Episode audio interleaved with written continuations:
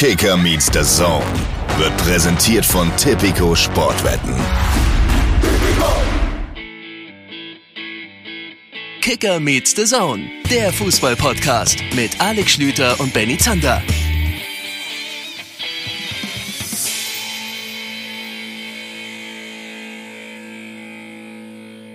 Liebe Leute, herzlich willkommen zu Kicker Meets the Zone. Es ist die Woche, in der wir ausnahmsweise mal einen Entschuldigungsbrief rausschicken. Ihr müsst uns an diesem Montag oder Dienstag nicht auf eurer Joggingrunde hören.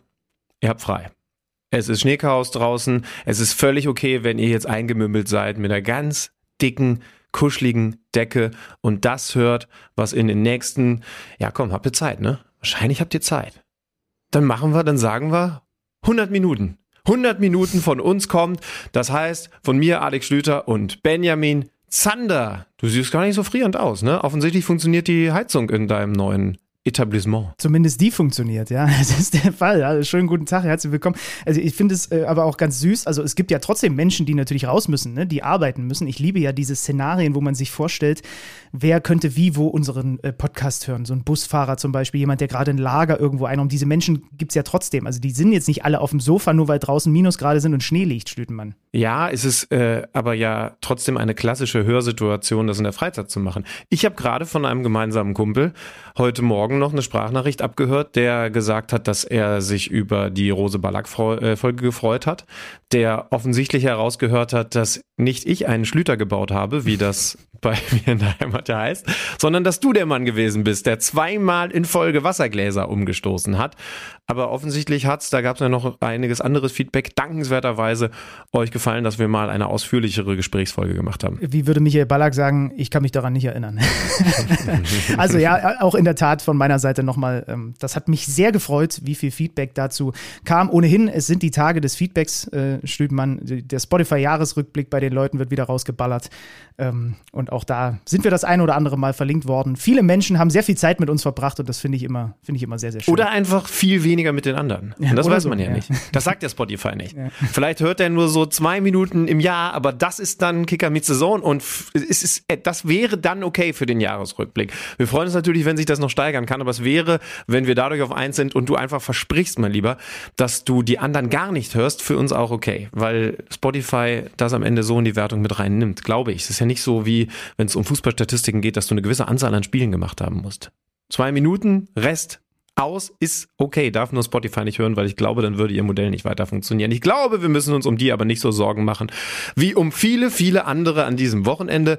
Ich war schon, ich, du warst ja auch in München, ne? Ich war ein Vollbetroffener von dem, was da wintermäßig passiert ist. Du hast für The Zone am Sonntag im Sender gearbeitet und vorher auch wieder ein paar andere Aufträge gehabt. Ne? Also wie sehr warst du vom Schneechaos betroffen? Lustig ist, dass wir das Wochenende in derselben zugeschneiten Stadt verbracht haben, uns aber keine Sekunde gesehen haben. Ja, aber selbst wenn wir das hätten tun wollen, wäre das auch gar nicht so einfach gewesen, zumindest ab einem bestimmten Punkt. Haben überhaupt alle in Deutschland mitbekommen, was da in München los gewesen ist? Weil als ich dann hier mal so in Leipzig nachgefragt habe oder in anderen Teilen Deutschlands, die sagten dann alle so, was ist denn da bei euch? So schlimm ist das doch alles gar nicht. Also in München gab es Schnee, äh, da, ist, da wäre selbst Alex Schlüter drin versunken, so, so hoch war der, äh, waren die Berge teilweise.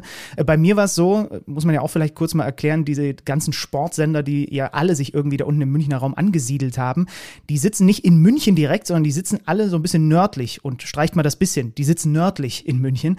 Und um da hinzukommen, äh, ist gar nicht so einfach. Muss man Bus und Bahn und so weiter äh, dafür frequentieren. Und also beim, es war dann einfach so, dass ja irgendwann wirklich alles zum Erliegen gekommen ist. Keine S-Bahn mehr gefahren sind, keine Busse mehr gefahren sind und ich mir dann überlegt habe, wie komme ich jetzt eigentlich zum Sender? Ich der war gar nicht so weit, so weit weg war er gar nicht. Zum Laufen schon unangenehm, weil natürlich alles glatt und nicht wirklich geräumt. Ähm, das, äh, liebe Grüße an dieser Stelle an die, an die Herbergsmama, sage ich immer, in dem Hotel, wo ich da immer untergebracht bin. Die hat mich dann einfach gefahren, nett wie sie ist. Ach Mensch. Ja. Ach Mensch. Ähm, bei mir war relativ schnell abzusehen, dass ich mein Wochenende anders gestaltet, als ich es eigentlich gedacht habe.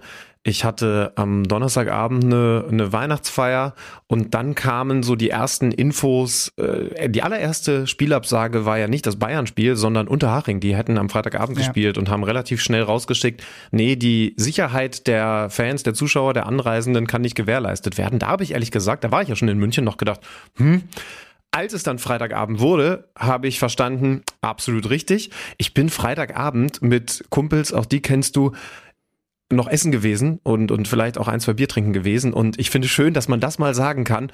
Auf dem Rückweg noch in zwei heftige Schneeballschlachten geraten. Darum hat sich der Abend noch ein bisschen verlängert. Aber ich fand es irgendwie geil, dass es sich so entwickelt hat. Dann wäre ich eigentlich Samstag beim Bayern-Union-Spiel gewesen, hätte mir das angeschaut, um hier schlaue Sachen drüber zu sagen. Aber das habt ihr mitbekommen. War nix. Da ist dann nichts zu gucken gewesen. Hab abends selber gearbeitet und dann hat's mich gestern erwischt. Dann habe ich, obwohl ich eigentlich dachte, okay, jetzt sind irgendwie eine halbe Woche Schneefall doch in den Griff zu kriegen gewesen, dann wurde mein Flug in den Norden nach Hamburg kurzfristig gecancelt. Und dann, das mache ich jetzt mit dir. Dann ging in meinem Kopf die Arbeit eigentlich erst richtig los. Denn für mich war in dem Moment klar, ich muss irgendwie noch nach Hamburg kommen. Es wird aber einen Flieger, den ich um 21 Uhr genommen hätte, so nicht geben. Erster Schritt, das ist noch easy. Was machst du? Du guckst, gibt es Alternativflüge? Dann kam ganz schnell, das muss ich gleich nochmal klären, dann kam ganz schnell von, von der Airline die Ansage, jo, wir haben sie umgebucht. Äh, Sie fliegen morgen Abend. So, Mhm. nee, das geht halt so nicht. Was ist die Alternative? Klar, Zug. Mhm. Das, das ist noch relativ leicht. So viel kann ich dir vorweggeben. Und dann ging das Train Game los. Ich, ich, pass auf, wir, wir spielen das jetzt so. Das ist wie so früher bei Monkey Island und so. Du hast ja, ähm, du hast, du hast ja manchmal so, so Aufgaben und du musst dich für die richtige Lösung entscheiden, um irgendwie am Ende noch ans Ziel zu kommen, was in meinem Fall fucking spät Hamburg City geheißen hat. Dein Spieler, dein, dein Flieger wird gecancelt. Ähm, du gehst zum Bahnhof, du schaust, was da noch ist. Ich helfe dir. Es gab noch einen Zug, der nach Hamburg durchgefahren ist, über sieben, knapp sieben Stunden, glaube ich. Der ist aber ausgebucht. Was tust du? Trotzdem einsteigen. Gut, habe ich gemacht. Ähm, wie, wie versuchst du dann ticketmäßig so vorzugehen? Was machst du? Verstecken? Gibt, also gibt ja unterschiedliche Optionen. Was machst du im Zug? Also dich schätze ich so ein, dass du der Verstecker bist. Ich, ich hätte den Schaffner gesucht. Ja, ich habe den Schaffner gesucht und das war ganz gut. Und äh, also ich hatte zugegebenermaßen auch Begleitung dabei und äh, die Begleitung war vor allen Dingen der Meinung, wir sollten hier kein Versteckspiel draus machen. Es ist schon wild genug. War auch die richtige Entscheidung, muss ich ehrlich zugeben. Äh, denn die Ansage war, jo, kriegen wir hin, ist ja eh Chaos, äh, buch mal, denn das geht ja dann nicht mehr, wenn der Zug offiziell ausgebucht ist. Ein Flexticket für morgen, das ist dann hier auch heute gültig. Hat offensichtlich so hingehauen. Dann war ich in diesem Zug unterwegs nach Hamburg um 19 Uhr, glaube ich, sind wir dann vom Hauptbahnhof Wir München sind, wir losgefahren. sind sogar relativ parallel gefahren, ne? Weil ich saß ja auch da noch in einem wir Zug sogar- nach da- Leipzig. Ja, das war, das war der Moment, wo wir uns noch am nächsten waren, weil ich dir dann geschrieben habe, dass es bei mir schwierig wird und Aufzeichnung morgen, oje, oje, hoffentlich müssen wir da nicht improvisieren.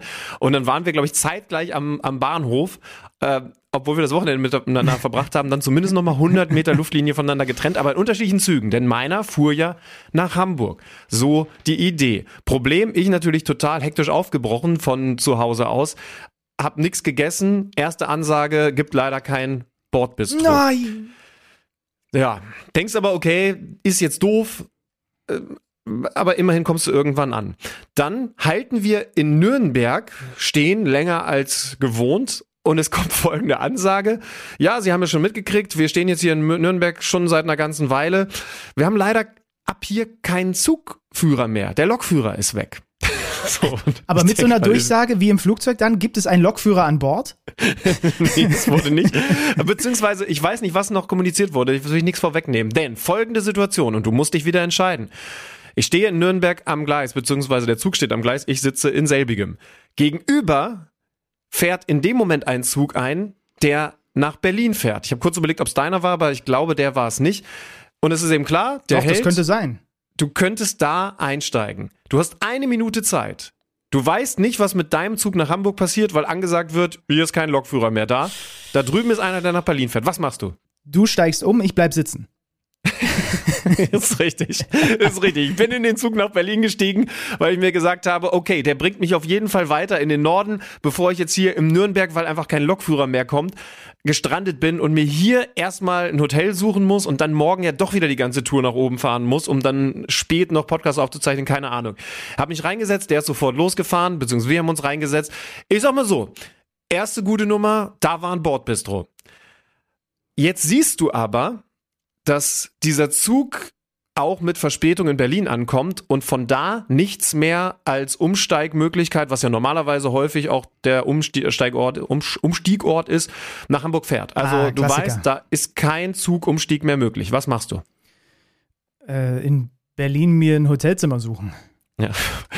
War die erste Idee. Das ist jetzt wirklich, also das ist, das ist jetzt ähm, so, dass das, das die schwierigste in diesem Train Game, in diesem Adventure, ist das jetzt hier die schwierigste Situation für dich? Also ist klar, es gibt die Option Hotel. Denk nach, was gibt was gibt's noch? Weil in dem Moment habe ich dieses Train Game in Perfektion gespielt. Ach so, okay. Ja, ich hätte jetzt noch, also Alternative zwei, oder vor dem Hotel wäre sogar noch gewesen, ein, zwei Freunde zu fragen, ob ich bei denen pennen kann. Da musst du noch nicht mal was bezahlen. Ähm, was gäb's denn jetzt noch? Naja, also du kannst. das ist typisch, dass das dein zweiter Gedanke ist. du kannst natürlich schauen, ob du vielleicht, ich weiß nicht, äh, noch über irgendeine Umstiegsmöglichkeit dahin kommst. Also vielleicht mhm. erstmal nach Niedersachsen rüber und dann oder hoch erstmal nach MacPom und dann noch rüber. Irgendwie sowas. Ich sag dir die Lösung. Der Zug ist ja losgefahren, Richtung Berlin. Und ich habe geschaut, was ist eigentlich mit dem Hamburg-Zug ohne Lokführer? Aha. Bin zu der Dame, die mir zum Glück Auskunft geben konnte und gesagt hat, ja, der ist tatsächlich zehn Minuten nach uns wieder losgefahren und wir haben in Erfurt noch einen gemeinsamen Halt. Das heißt also, oh wir waren ja mit einem leichten Vorsprung unterwegs. Ich bin ins Bordbistro, weil ich mir gedacht habe, komm, jetzt ziehst du die Nummer auch, wenn dann willst du das Train Game jetzt komplett perfekt durchspielen. Geh ins Bordbistro, kauf mir ein Bier, steige in Erfurt aus, wieder in den Hamburger Zug, der offensichtlich von irgendwo einen Lokführer in Nürnberg bekommen hat und fahre weiter in Richtung Hamburg. Hat dann ewig gedauert, weil es natürlich dann trotzdem auch noch Baustellen und so gegeben hat. Um drei Uhr bin ich, glaube ich, am Ende in Hamburg angekommen. Aber ich habe das Train Game durchgespielt und das ist eine Sache, die kriegt mich ja ganz offensichtlich. Du kennst mich längst, ihr mittlerweile auch ein bisschen. Ja. Eigentlich ist es eine Scheißsituation. Mit dem Flieger alles entspannt. Natürlich brauchen wir nicht über einen CO2-Fußabdruck reden, aber das wäre in dem Moment entspannt gewesen. Stattdessen sieben Stunden Fahrt, am Ende wurden es acht.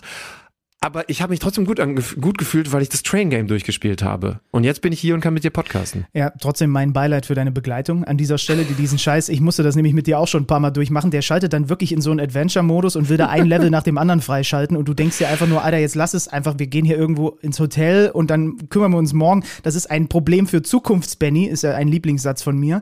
Äh, während äh, Schlüter versucht, in der Gegenwart die Dinge noch zu regeln. Ja, aber was meinst du, was das für Spaß macht? Ich habe extra Level freigespielt. Ich habe zwischendurch überlegt, ob ich mir noch eine Pizza liefern lasse an die nächste Haltestelle oder so, um, um noch was Vernünftiges zu essen. Es hat funktioniert. Und das Gute ist, die, die bis jetzt dran geblieben sind, die haben jetzt das Bundesliga-Level freigespielt. Denn die, die jetzt diese Geschichte zwölf Minuten durchgehalten haben, die sind bereit, um von uns über Fußball informiert zu werden. Was haben wir heute vor mit euch? Wir sprechen über den Bundesligaspieltag. Der hatte unter anderem ein Topspiel in Leverkusen zu bieten. Da steigen wir gleich mal ganz tief rein. Der andere, äh, der Rest des Spieltags auch durchaus ein paar interessante Geschichten. Wir wollen den Blick auf Wolfsburg wenden mit Thomas Hiete, Kicker-Reporter, was ist da eigentlich los beim VfL? Wir haben im Blick, was am Freitag passiert ist, das Nordderby, das Hamburger Stadtderby zwischen St. Pauli und dem Hamburger Sportverein. Wir wollten ein bisschen mehr zweite Liga machen, das wird heute passieren. Und Alex Schlüter hat ein Interview mitgebracht. Das ist korrekt. Stefan Ortega, mittlerweile bei Manchester City unterwegs. Ich habe ihn in der alten Heimat getroffen, in um und um Bielefeld. Ihr kennt das Format auf The Zone mittlerweile, Time to Charge. Da war ich unter anderem auch mit Mario Götze schon unterwegs, zuletzt auch mit Dennis Eitekim. Könnt ihr euch alles bei The Zone anschauen. Und wir haben uns gedacht, das ist so ein ausführliches, schönes Gespräch gewesen. Das zeigen wir euch auch hier, beziehungsweise lassen es euch hier anhören, später dann in der Sendung. Aber jetzt Fußball Bundesliga und Topspiel. Sonntag nicht das ganz späte Spiel, es gab noch eins, was danach kam, aber live zu sehen gewesen bei uns auf The Zone. Bayer Leverkusen gegen Borussia Dortmund. Und jetzt fehlt mir schon das erste Wording, das richtige Wording. Nur eins zu eins aus Leverkusener Sicht? Boah, gute Frage. Da sind wir dann wieder bei dieser Geschichte mit dem Spielverlauf, die natürlich er aussagen würde oder er erzählen würde, diese Geschichte, dass Dortmund unglücklich sein muss, nach früher Führung in der 79. Minute noch den Ausgleichstreffer zu bekommen und eben nicht sogar drei Punkte aus der Bayer Arena zu entführen. Ich würde mal auf jeden Fall sagen, dass das, was da passiert ist, okay geht, auch wenn es viel zu diskutieren gab. Ne? Also auch was den Trainer der Dortmunder Edin Terzic angeht. Aber vielleicht fangen wir mal, vielleicht fangen wir vorne mal an. Bayern 04 Leverkusen macht auch, was die Aufstellung angeht, in diesem Topspiel nicht viel Neues. Warum auch? weil alles Alte ja so gut funktioniert hat. Also eigentlich, korrigier mich, ist es die absolute Stammaufstellung, die Xabi Alonso Ja, in natürlich. dieses Spiel geschickt hat. Ja, ja, da gibt es überhaupt gar keine Überraschung. Dreierkette, Palacios, Xhaka, die Flügelzange mit Grimaldo, Frimpong, vorne Wirtz, Hofmann, Boniface. Ähm, alles, alles genau so zu erwarten gewesen. Hm, Bei Dortmund ist ein bisschen was anderes. Die hatten ja ein wirklich gutes Spiel in der Champions League hingelegt zuletzt äh, in Mailand und äh, haben hinten unter anderem wieder mit Mats Hummels gespielt, der in Mailand überragend gegrätscht und gezweikampft hat. Willst du die, Rechts willst du die. Zahlen nochmal hören von, von Mats Hummels? Ich habe sie Bitte, aus dem Mailand-Spiel nochmal rausgesucht. 16 von 18 Zweikämpfen gewonnen, 94% Passquote, 10 Tacklings, 9 klärende Aktionen. Das lassen wir uns auf der Zunge zergehen. Also es war tatsächlich ein, ein Spiel, das es, gibt bei YouTube viele Videos von einzelnen Spielern, die dann so zu Highlights, äh, zu Reels geschnitten werden. Meistens sind das Offensivspieler.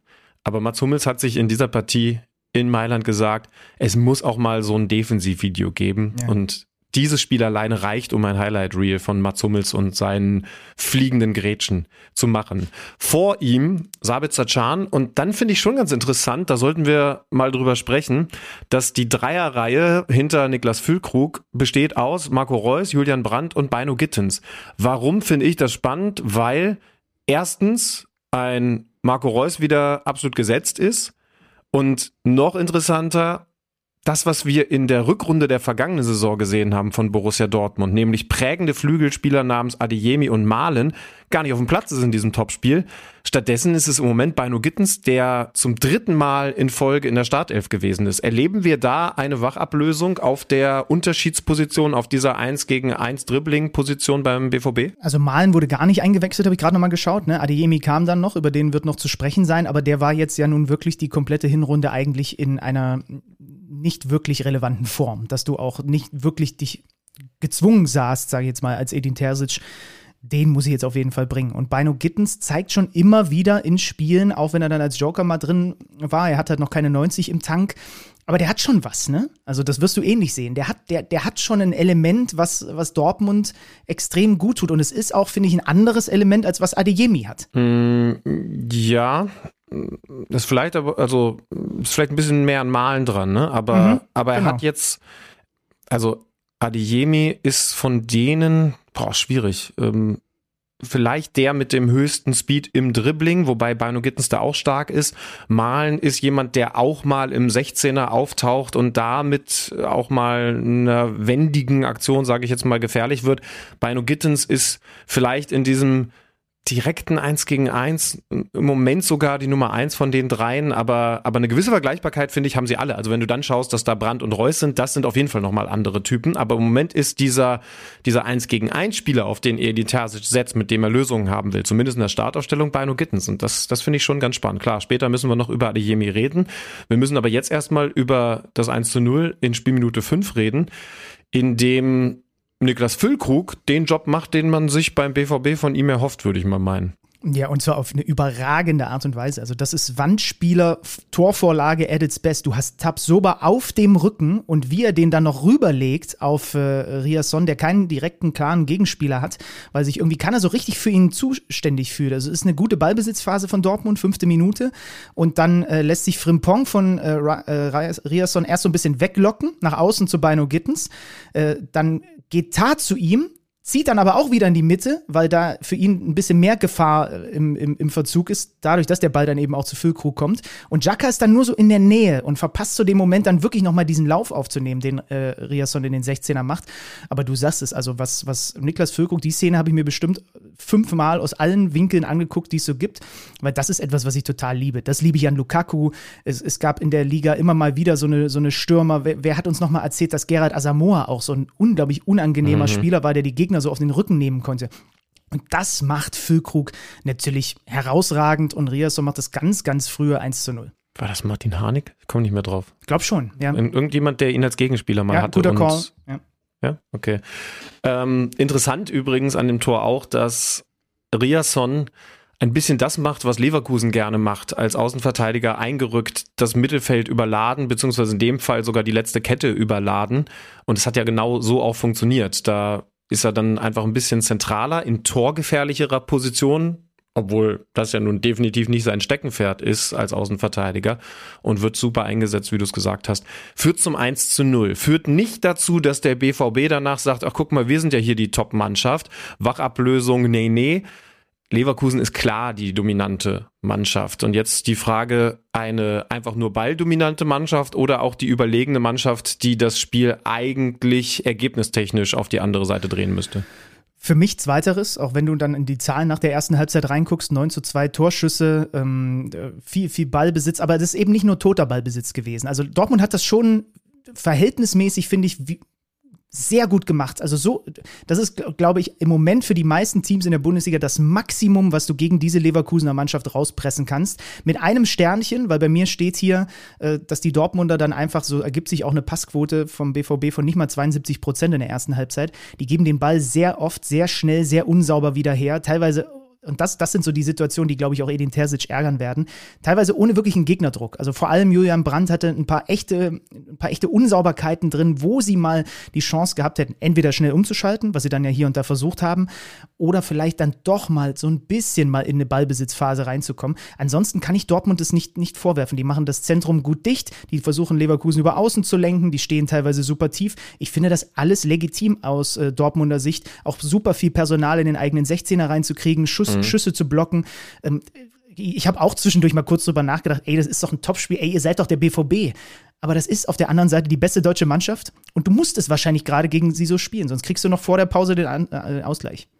Ich finde, sie haben es gerade über die Doppel-6 in den ersten so 70 Minuten, da gab es dann einen entscheidenden Wechsel, glaube ich, aber es gab in den ersten 70 Minuten so viel Gutes, dass ich sage, sie haben es gut hingekriegt, ja. die richtige die richtige Balance zu finden. Also gerade Sabitzer und Schahn sind ganz häufig mit in die, in die Abwehrkette reingegangen. Das, das war dann oft auch so ein bisschen so Wechselspiel, also ein bisschen häufiger der, der ballferne Sechser, der dann hinten die Kette mit aufgefüllt hat mit dem Problem, das musste dann vor allen Dingen der Sechser in Ballnähe machen, dass du natürlich da auch nicht in Unterzahl agieren darfst, weil dann spielen sich die, die Würzes und, und auch dahinter Chakas und Palacios das so einfach durch, wie es halt bei Leverkusen in den letzten Wochen aussah.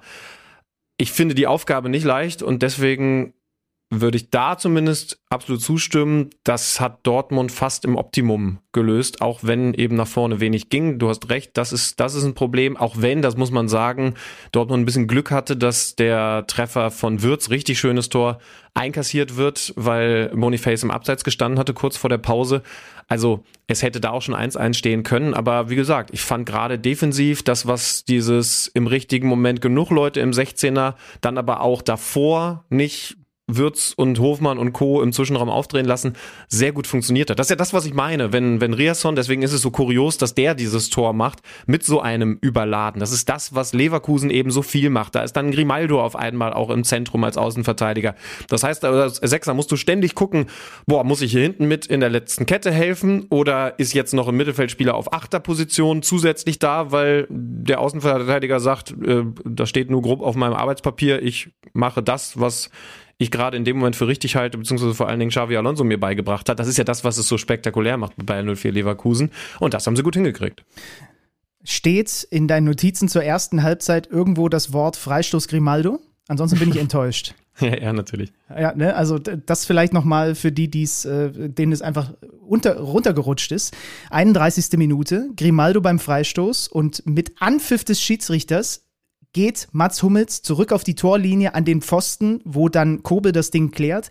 Aber ist mir sofort aufgefallen, ich wusste, dass du es auch sofort siehst, weil natürlich sich die Teams jetzt auch anfangen, was zu überlegen, wie sie mit diesem Freistoßkünstler umgehen. Ne?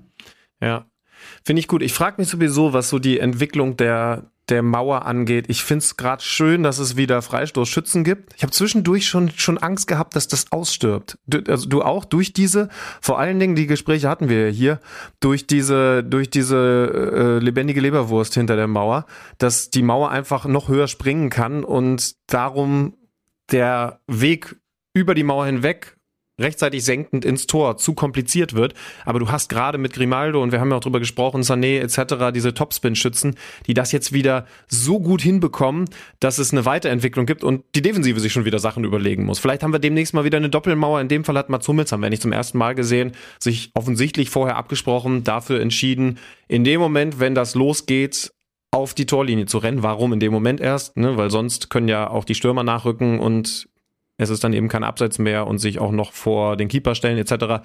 Aber hat gerade so funktioniert. Ist natürlich auch nicht, nicht easy vom Timing her. Aber ansonsten hätte es wahrscheinlich da schon eingeschlagen. Ja, in einer unserer 3000 Folgen haben wir doch mal über unsere Lieblingsfreistoßschützen Arango, Diego, Mehmet Scholl, Icke Hessler und so weiter. Und ich habe mich gerade mit dem lieben Kollegen äh, Martin Groß von Sky darüber unterhalten am Frühstückstisch und im Hotel, ob, ob vielleicht ähm, wir, also die Zahlen belegen es ja, dass es diese Experten gab, aber ob wir, wie man das so häufig macht, du bist ja auch allergisch gegen Verklären von Historie, ne? Du bist ja, also das ist ja etwas, was dir, was mhm. dir nicht taugt, so. Und ob wir oder ob ich zumindest glaube, dass früher für mich gefühlt, als ich klein war, jeden Bundesligaspieltag ein direktes Freistoßtor. Und ich glaube, das stimmt nicht. Aber das ist so, mit so jetzt so ein paar Jahren Abstand verklärt man das halt so. Und trotzdem hatten wir natürlich, du hast recht, hatten wir diese absoluten Experten und es ist super schön, dass wir jetzt ein paar davon wieder in der Liga haben. Nee, du hattest einfach aus dem Stehgreif Antworten, wenn jemand gefragt hat, wer ist der Freistoßexperte der Bundesliga? Ne, das war halt Balakov oder von mir aus auch in ganz anderer Variante Tarnat mit dem Vollspann. Ja. Und in den letzten Jahren hat mir das so ein bisschen gefehlt. Da gab's äh, also international natürlich Juninho Beckham, dann gab's einen Diego, der glaube ich, irgendwann haben wir Freddy da ja mal in die Spur geschickt, auch weiterhin der Rekordfreistoßschütze ist. Jetzt gibt es gerade, ist es Ward Prowse ja, ne, der das ja. international am besten beherrscht. Aber jetzt würde jedes Kind gerade wieder sofort antworten, klar, Grimaldo. Und das finde ich, das finde ich schon sehr, sehr gut. Grüße gehen raus an David Beckham, dessen Doku ich gerade gesehen habe. Deswegen bin ich vielleicht auch noch mal ein bisschen äh, mehr geschädigt, was die Freistöße angeht. Zweite. Ich habe eine Mini-Sorge, dass er das hier nicht hört, aber vielleicht kann ihm jemand, jemand den Gruß ausrichten. Ich gehe schon davon aus, dass Victoria das hier hört und für ihn übersetzt. Zweite Halbzeit. Ähm, beginnt mit einer großen Konterchance. Bino Gittens von Brand geschickt und Kosunu, da sehen wir das von dir so häufig angesprochene Tempo, ne, wie er das noch ohne Foul regelt äh, und einfach Bino Gittens da noch einholt. Und das musst du erstmal hin, hinbekommen. Dann ich habe Jonathan Tah übrigens zu langsam gemacht in der vergangenen Folge, als wir über die Nationalmannschaft geredet haben. Ist schneller. Sorry ne? dafür. Er ist ja, auch verdammt schnell. Ja, ähm, dann nach einer guten Stunde so ein paar Chancen für Leverkusen. Da bricht Hofmann mal durch, Wirtz aus der Distanz, dann trifft Füllkrug nochmal das Außennetz und dann würde ich sagen, Schümann springen wir in die 72. Minute. Karim Karim Adeyemi ist mittlerweile auf dem Feld und Dortmund will einen Strafstoß und bekommt ihn von Daniel Siebert und der äh, VAR-Crew nicht. Und das wäre die Chance zum 2 zu 0 gewesen. Ja, man muss ja fast die Situation, ja, so circa zehn Minuten davor auf der anderen Seite auch noch mit reinnehmen, um das zu bewerten. Und ich glaube, mhm. Daniel Siebert war Schiedsrichter, der hat's auch mit reingenommen. Ist sein Job, sollte er auch tun. Denn da wollte Leverkusen ne, boah, was war der Name? Stimme los. Da wollte Leverkusen gerne einen Elfmeter haben. Chan müsste es gewesen sein, bin ich sicher. Auf jeden Fall gegen Palacios. Ja, ich glaube Chan ja. gegen Palacios. Ähm, ja, komm, lass uns da anfangen, weil chronologisch ging es ja da los. 60. Minute. Ist das für dich ein Elfmeter an der 16er Kante auf der anderen Seite? Nein, das ist ungestüm, aber das ist noch so wenig, dass ähm, da kein, also dass es da keinen kein, kein Sturz oder sowas für geben muss. Und deswegen ist es für mich kein Strafstoß. Da bin ich auf der Linie mit unserem Kommentatorenteam, unserem Experten Michael Ballack, der war ja da im Einsatz, der auch gesagt hat, das ist ihm ein bisschen wenig. Mhm. Hat er auch zu der Adiemi-Szene gesagt, der sich nach Einwechslung im Dribbling durchsetzt, den Ball durch die beiden Verteidiger durchspielt und auch da durchlaufen will. Aber er kommt nicht zum Durchlaufen, weil er vorher fällt. Und ich finde, er fällt nicht, weil er gefault wurde. Du bist also anderer Meinung als Edin Terzic. Weiß nicht, habe ich nicht gehört. Hat er was dazu gesagt? Doch, weiß ich natürlich. Komm, hören, hören wir uns an, spiel mal ab. Das ist einfach nicht gerecht. Die Elfmeter, die gegen uns gepfiffen werden, egal ob national oder international, die stehen in keinem Verhältnis zu dem, was jetzt heute passiert ist, oder was letztes Jahr passiert ist in Bochum. Und besonders geht es um Karim Adeyemi. Es geht immer wieder um Karim Adiyemi, der so flink ist, der so schnell ist und damit mit, weiß nicht, mit 30 km/h jetzt in diese Situation reindribbelt und dann reicht dieser Kontakt. Und das ist meine klare Meinung und deshalb will ich heute und möchte ich nicht und kann ich nicht den Schiedsrichter irgendwie in Schutz nehmen. Ich würde ihn in Schutz nehmen. Und zwar nicht, weil wir Daniel Siebert hier auch schon im Programm gehabt haben. Ich meine, mit Edin Terzic habe ich ja nun auch genug zu tun. Und du weißt, wie sehr ich ihn schätze. Ich bin der Meinung, in dem Fall liegt er nicht ganz richtig. Ich, ich finde nicht, und das belegen für mich die Bilder, dass diese Berührung reicht. Also ich glaube, er selber spricht von Schienbein. Ich würde sogar eher sagen, dass es so auf Knie, fast schon Oberschenkelhöhe den Treffer gibt. Wenn ich da nichts am Schienbein übersehen habe, aber ich habe es jetzt auch zehnmal gesehen. Und ich, ich finde, es ist ein Kontakt, yo, so hat Daniel Siebert später, glaube ich, auch nochmal zusammengefasst. Aber nichts ursächlich für den Fall. Er versucht dann sogar noch ein bisschen was draus zu machen. Ich will ihm da jetzt auch keine Schwalbe vorwerfen, das wäre dann wieder zu viel auf der anderen Seite. Aber ich finde es okay, dass beides laufen gelassen wird. Das, das Problem an der Sache ist ja, das war ja jetzt ein Ausschnitt aus dieser Diskussion, die es dann auch nach dem Spiel bei uns am Mikrofon gab äh, mit Michael Ballack und äh, Edin Terzic hat viele Sachen mit reingenommen und das kann ich sogar nachvollziehen, weil ich das aus seiner Sicht vielleicht sogar auch gemacht hätte. Er hat zum Beispiel mit reingenommen eben diesen Handelfmeter Marius Wolf. Wir haben gesagt, war kein Elfmeter. Er hat, äh, ist sogar so weit zurückgegangen bis zu der Bochum-Nummer aus der vergangenen Saison, wo sie auch klar benachteiligt wurden. Mhm, ja, da war es ja auch Adeyemi. Genau, da finde ich übrigens, dass das gar nicht mal unbedingt was wahrscheinlich mit Adeyemis, sagen wir mal, Reputation zu tun hatte, sondern das war einfach ein kompletter Wahrnehmungsfehler. Jetzt stimmt aber auch der Satz, den Daniel Siebert mittlerweile dazu gesagt hat. Zitat. Ich kann mich nicht zu früheren Szenen der Dortmunder äußern, aber Herr Terzic kann auch nicht erwarten, dass ich vermeintliche Fehlentscheidungen aus anderen Spielen kompensiere. Und da ist halt schon auch was dran, wenn, äh, wenn Daniel darauf hinweist, dass er im Gesamtkontext seiner Spielleitung diese eine Szene für zu wenig empfunden hat und die andere auch für zu wenig und damit eine Vergleichbarkeit innerhalb des Spiels schafft, dann ist das aus Sicht des Schiedsrichters nachvollziehbar.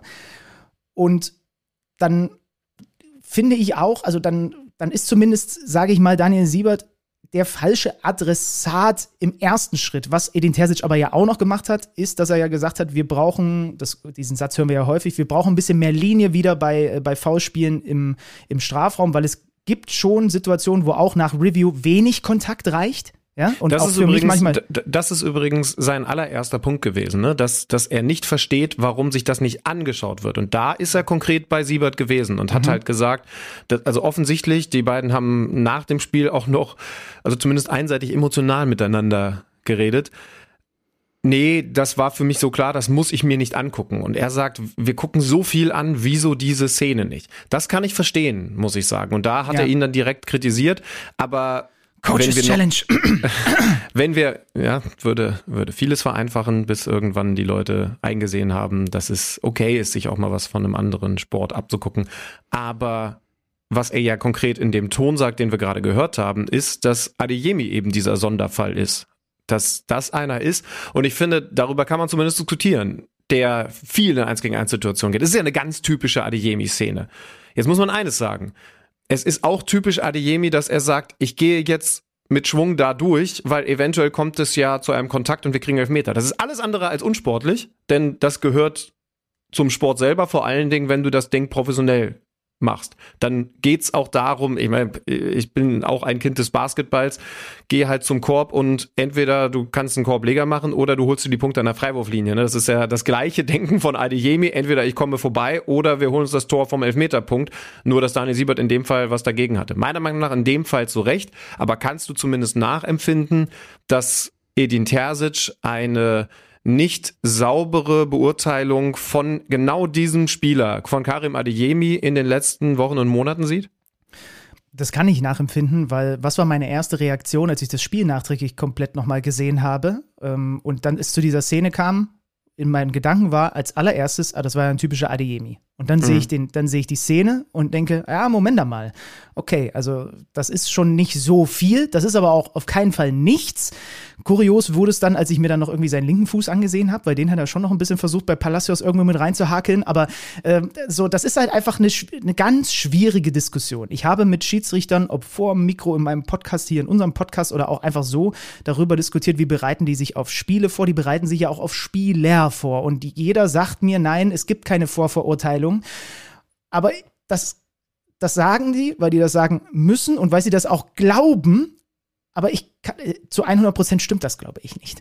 Weil das kann, das kann auch nur was Unterbewusstes sein, weil du einfach weißt, okay, auf welche, sagen wir mal, so ein bisschen X-Faktoren in dem Spiel haben wir uns vorbereitet, was kann auf uns zukommen, das kann ein totaler Hitzkopf sein. Das kann einer sein, der häufig gerne mal zu spät in einem, in einem Zweikampf kommt und halt einfach viele gelbe Karten bekommt, ein überharter Spieler. Kann aber auch einer sein, wie in dem Fall, bei dem die Reputation sich festgesetzt hat und ich finde, dass sich solche Reputationen, das zumindest muss ich schon sagen, nicht einfach so, die entstehen nicht einfach so, sondern die entstehen auch manchmal, weil ein bisschen was an so einer Reputation zumindest dran ist. Ja, warum habe ich die Reputation, dass ich äh, dass ich ein faules Schwein bin, weil ich oft auch ein faules Schwein bin. So, sagen wir einfach mal, wie es ja, ist. Okay, Und, äh, ja.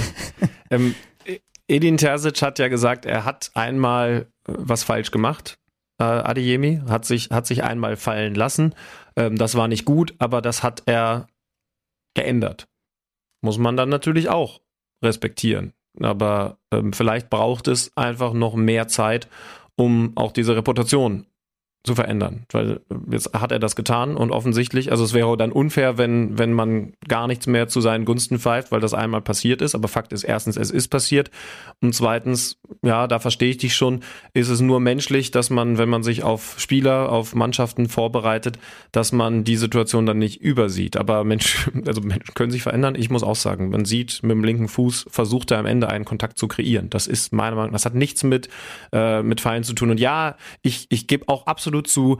Ich bin nicht in dem Tempo in meinem Leben auf dem Fußballplatz gewesen, als dass ich jetzt zu 100 Prozent beurteilen könnte, dass das so reicht und dass man diese Aktion dann auch trotzdem äh, noch als unkontrolliert, nämlich durch den durch das Foulspiel äh, resultierend bewerten kann. Aber ich finde es relativ klar zu sehen, dass, dass eben dieses Fallen nicht unmittelbar nach dem Kontakt kommt und dass dieser dieser Sturz selber sogar auch noch sehr nach, ich versuche, ich versuche hier noch möglichst Kontakt herzustellen und möglicherweise erwische ich dann auch noch immer auf der, dem linken Fuß noch ein, noch ein Schienbein des Gegners. Das, das finde ich tatsächlich bei Betrachtung der Bilder. Dass ich jetzt nicht allwissend im Schiedsrichterwesen bin und eben, wie gesagt, auch nicht, wenn es darum geht, nachzuempfinden, wie es ist, mit 34 kmh über den Fußballplatz zu laufen, das ist mir schon klar. Ich prognostiziere, du kriegst böse Nachrichten von Dortmund, ich krieg böse Nachrichten von Schiedsrichtern, die mir erklären, dass wir, dass wir absolut falsch liegen. Ich, ja. ich mit der Vorverurteilung und du mit dieser Szene. Und sieben Minuten später, äh, das wird dann für noch doppelten Groll halt gesorgt haben bei, bei Edin Terzic, weil nur kurz später dann eben äh, Boniface das 1 zu 1 macht. Vorarbeit von Patrick Schick, der unter der Woche mit dem medizinischen Team zusammen sein erstes Tor nach seinem Comeback wieder gefeiert hat im internationalen Wettbewerb. Der ist keine halbe Minute auf dem Feld. Es gibt einen langen Ball von Dortmund. Kosunu Nanu gewinnt den Ball, dribbelt dann an auf den 16er zu. Da führt Karim Adeyemi auch übrigens einen absoluten Alibi-Zweikampf. Das ist ja. kein Zweikampf, den er dort führt. Sabitzer. Wenn, wenn er das besser macht übrigens, dann kann es sogar gefährlich werden auf der anderen Seite. Das Exakt. war dann schon mit Risiko, klar, Spielstand, Uhrzeit, verteidigt von Leverkusen, aber dann musst du es halt auch besser machen.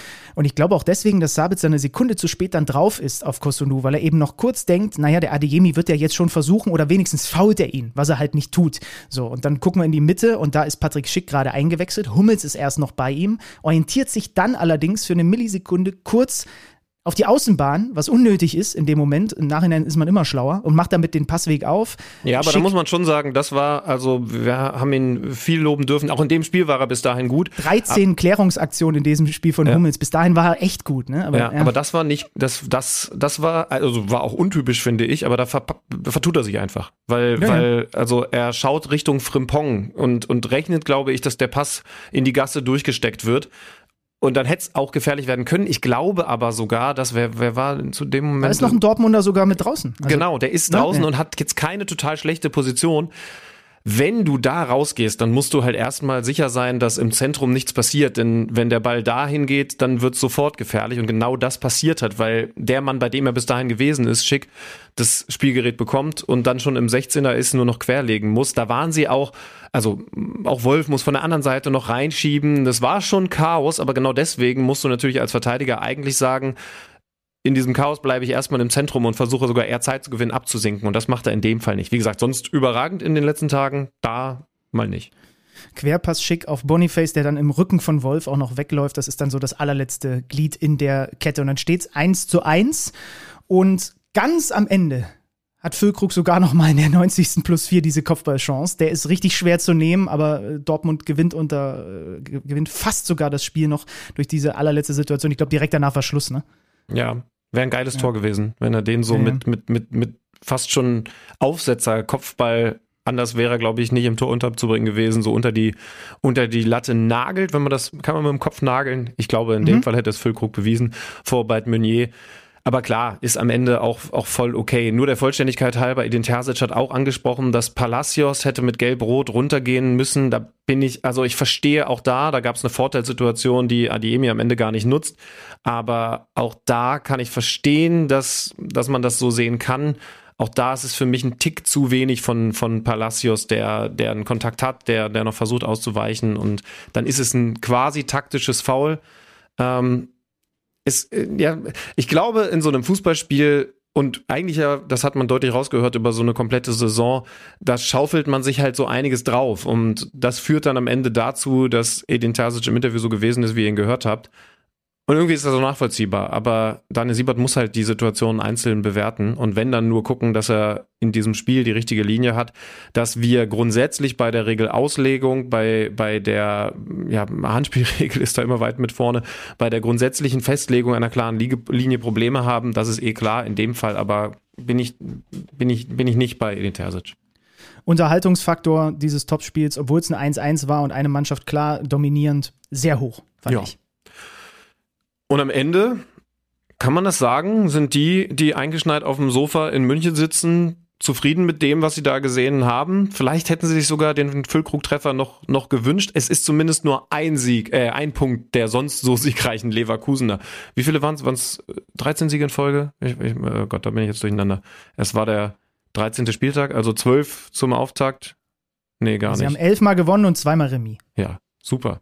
Da war doch mal wieder eine lückenlose Statistik von mir, aber ich habe mich ja auch schon längst dafür entschuldigt, dass ich diesen Job hier nicht aufgrund solcher Qualitäten habe. Und weil Benny Zander das weiß, weil unsere Chefetage das weiß, haben wir natürlich jemanden, der sich mit Statistiken deutlich besser auskennt. Und wenn wir einen solchen Spieltag haben wie diesen hier, in dem Bayern gegen Union abgesagt wird, obwohl wir doch in einem Stadion unterwegs sind, das eine mega super Watt Stadionheizung hat und eigentlich sind doch auch die U-Bahnen mittlerweile modernisiert, dann müssen wir den genau darauf ansprechen. Hey Freddy Tappe, wie kurios ist denn das, was wir da erlebt haben? Spielabsagen in der Bundesliga. Wann gab's denn sowas?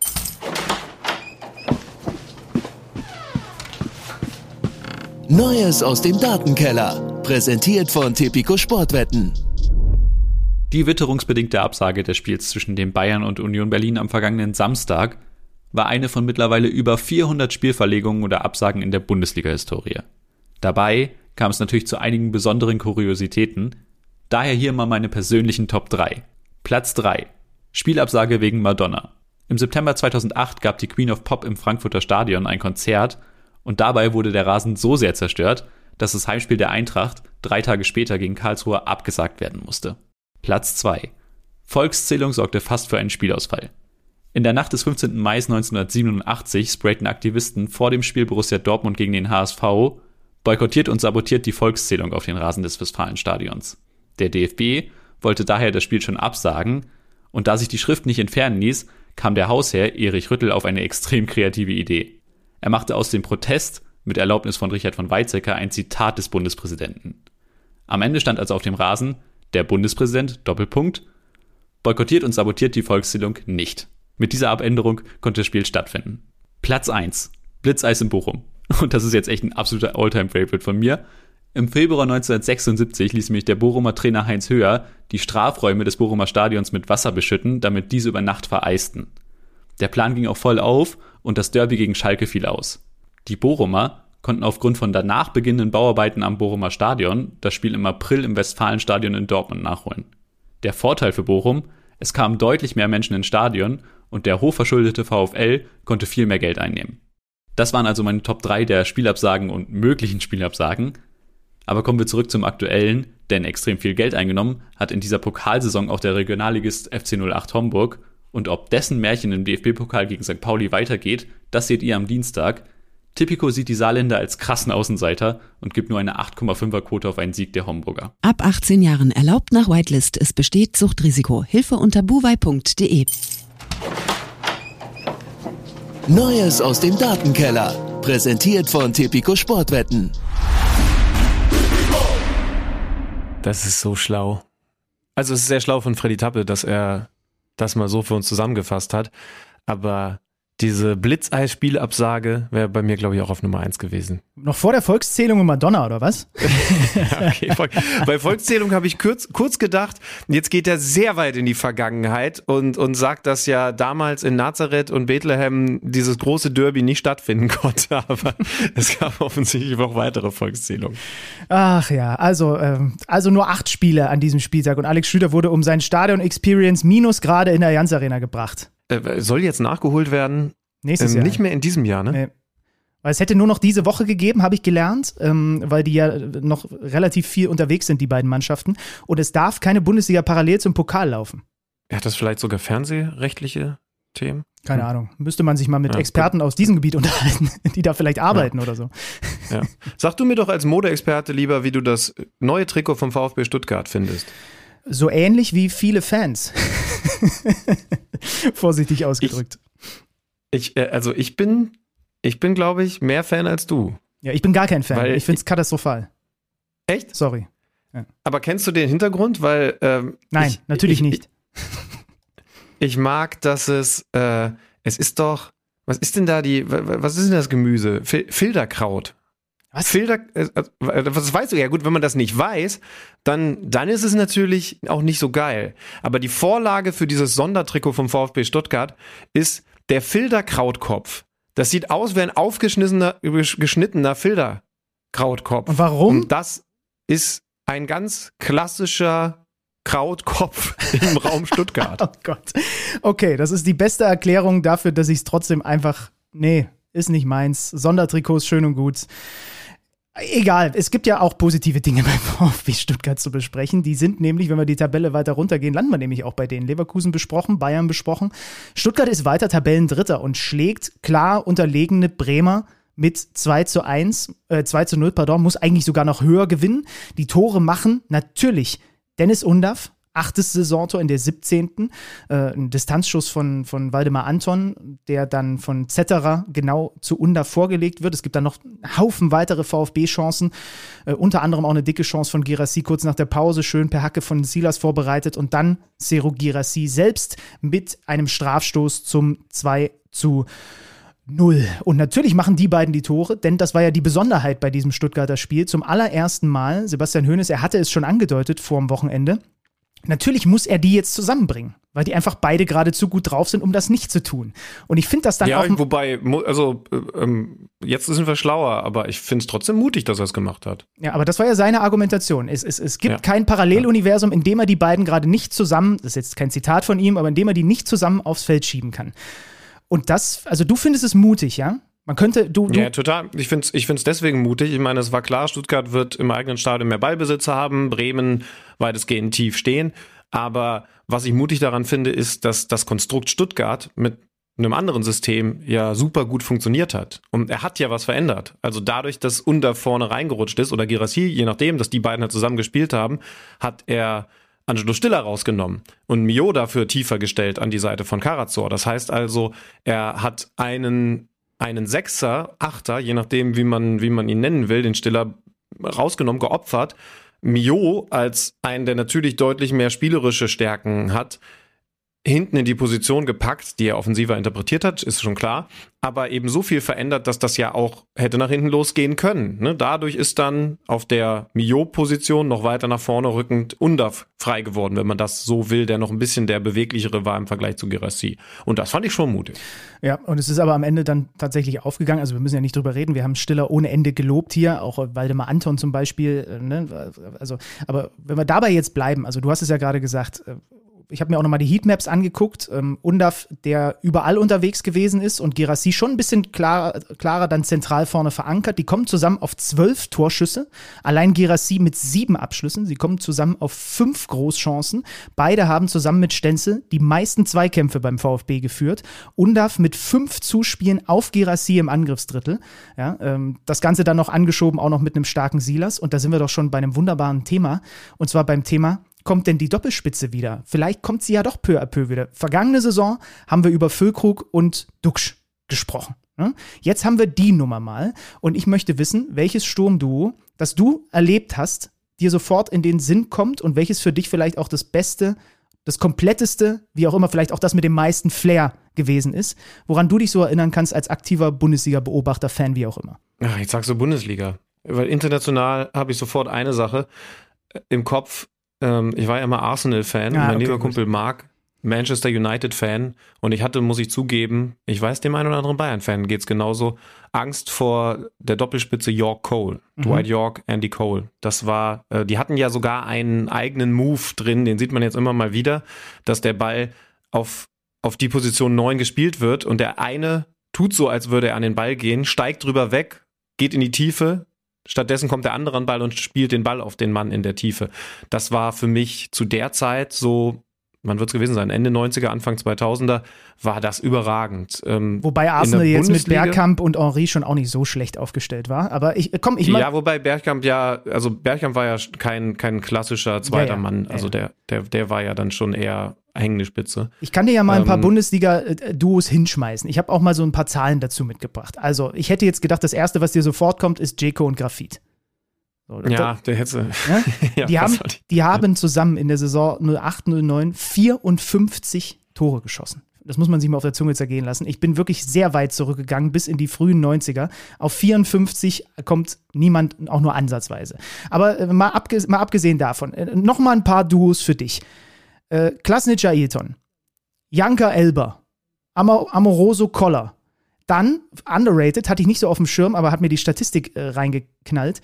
Raoul Hünteler zusammen 44 Tore. Das war das würdige Nachfolger-Duo von Ebbe Sand und Emilien Penzer. Äh, gehen wir noch weiter zurück.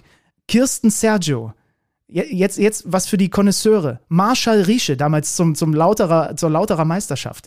Ich hätte noch so ein paar, die einfach so ein bisschen Flair für mich versprüht haben. Äh, Podolski Novakovic, Berbatov Voronin, und natürlich damals, erinnerst du dich noch an Bochum, als äh, Christiansen so durchgedreht ist? Christiansen und Hashemian waren auch mal ein, äh, ein Sturmduo der geileren Sorte. Und du sagst mir jetzt von all denen, oder vielleicht hast du noch ein anderes, was ist dein Lieblingsduo? Was ist das kompletteste Duo? Was war das Beste, was wir je erlebt haben? Kirsten Sergio war natürlich nicht ganz so gültig, weil Sergio schon über den Flügel gekommen ist, junger Padawan.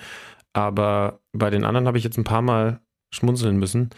Ähm, also, also Janka Elber fand ich schon, fand ich schon extrem gut. Ich habe noch einen anderen Tipp, weil ich glaube, auf die kommt man nicht sofort, weil man bei den beiden eben mehr an drei denkt. Ich hätte schon noch Bobic Elber zu Stuttgart-Zeiten. Mhm. Habe ich hier auch stehen. Also die habe ich sogar noch präsenter als Janka Elber. Ähm, weil natürlich Balakow mit dahinter war und es das magische Dreieck gewesen ist, aber die beiden, also ich mag ja Sturmduos, wenn sie dann auch noch also die, die, die habe ich auf dem Platz vor Augen, aber ich habe sie auch noch immer beim Jubeln vor Augen. Wenn die dann auch noch einen besonderen Jubel haben, wie Bebeto Romario, erinnerst du dich daran? 94 äh, mit, mit diesem Wiegejubel und so. Das ist dann, also dann bist, dann hast du das, das Sturmduo-Game durchgespielt und das haben das haben unter anderem Bobic und Elber geschafft mit dem VfB. Ja, das ist auch ein guter Call. Die haben in eine Saison 33 Tore gemeinsam, eine Saison 36. Interessant übrigens, Janka Elber ist mit das erste gewesen, was mir eingefallen ist. Die haben zusammen nie über 30 Tore gemacht. Aber weil natürlich dann auch regelmäßig ein, ich glaube, Pizarro Zickler damals immer noch reinkam ne, und ihre Joker-Tore gemacht haben. Aber also das muss man sich wirklich mal auf der Zunge zergehen lassen. Jeko Grafit, 54 Tore.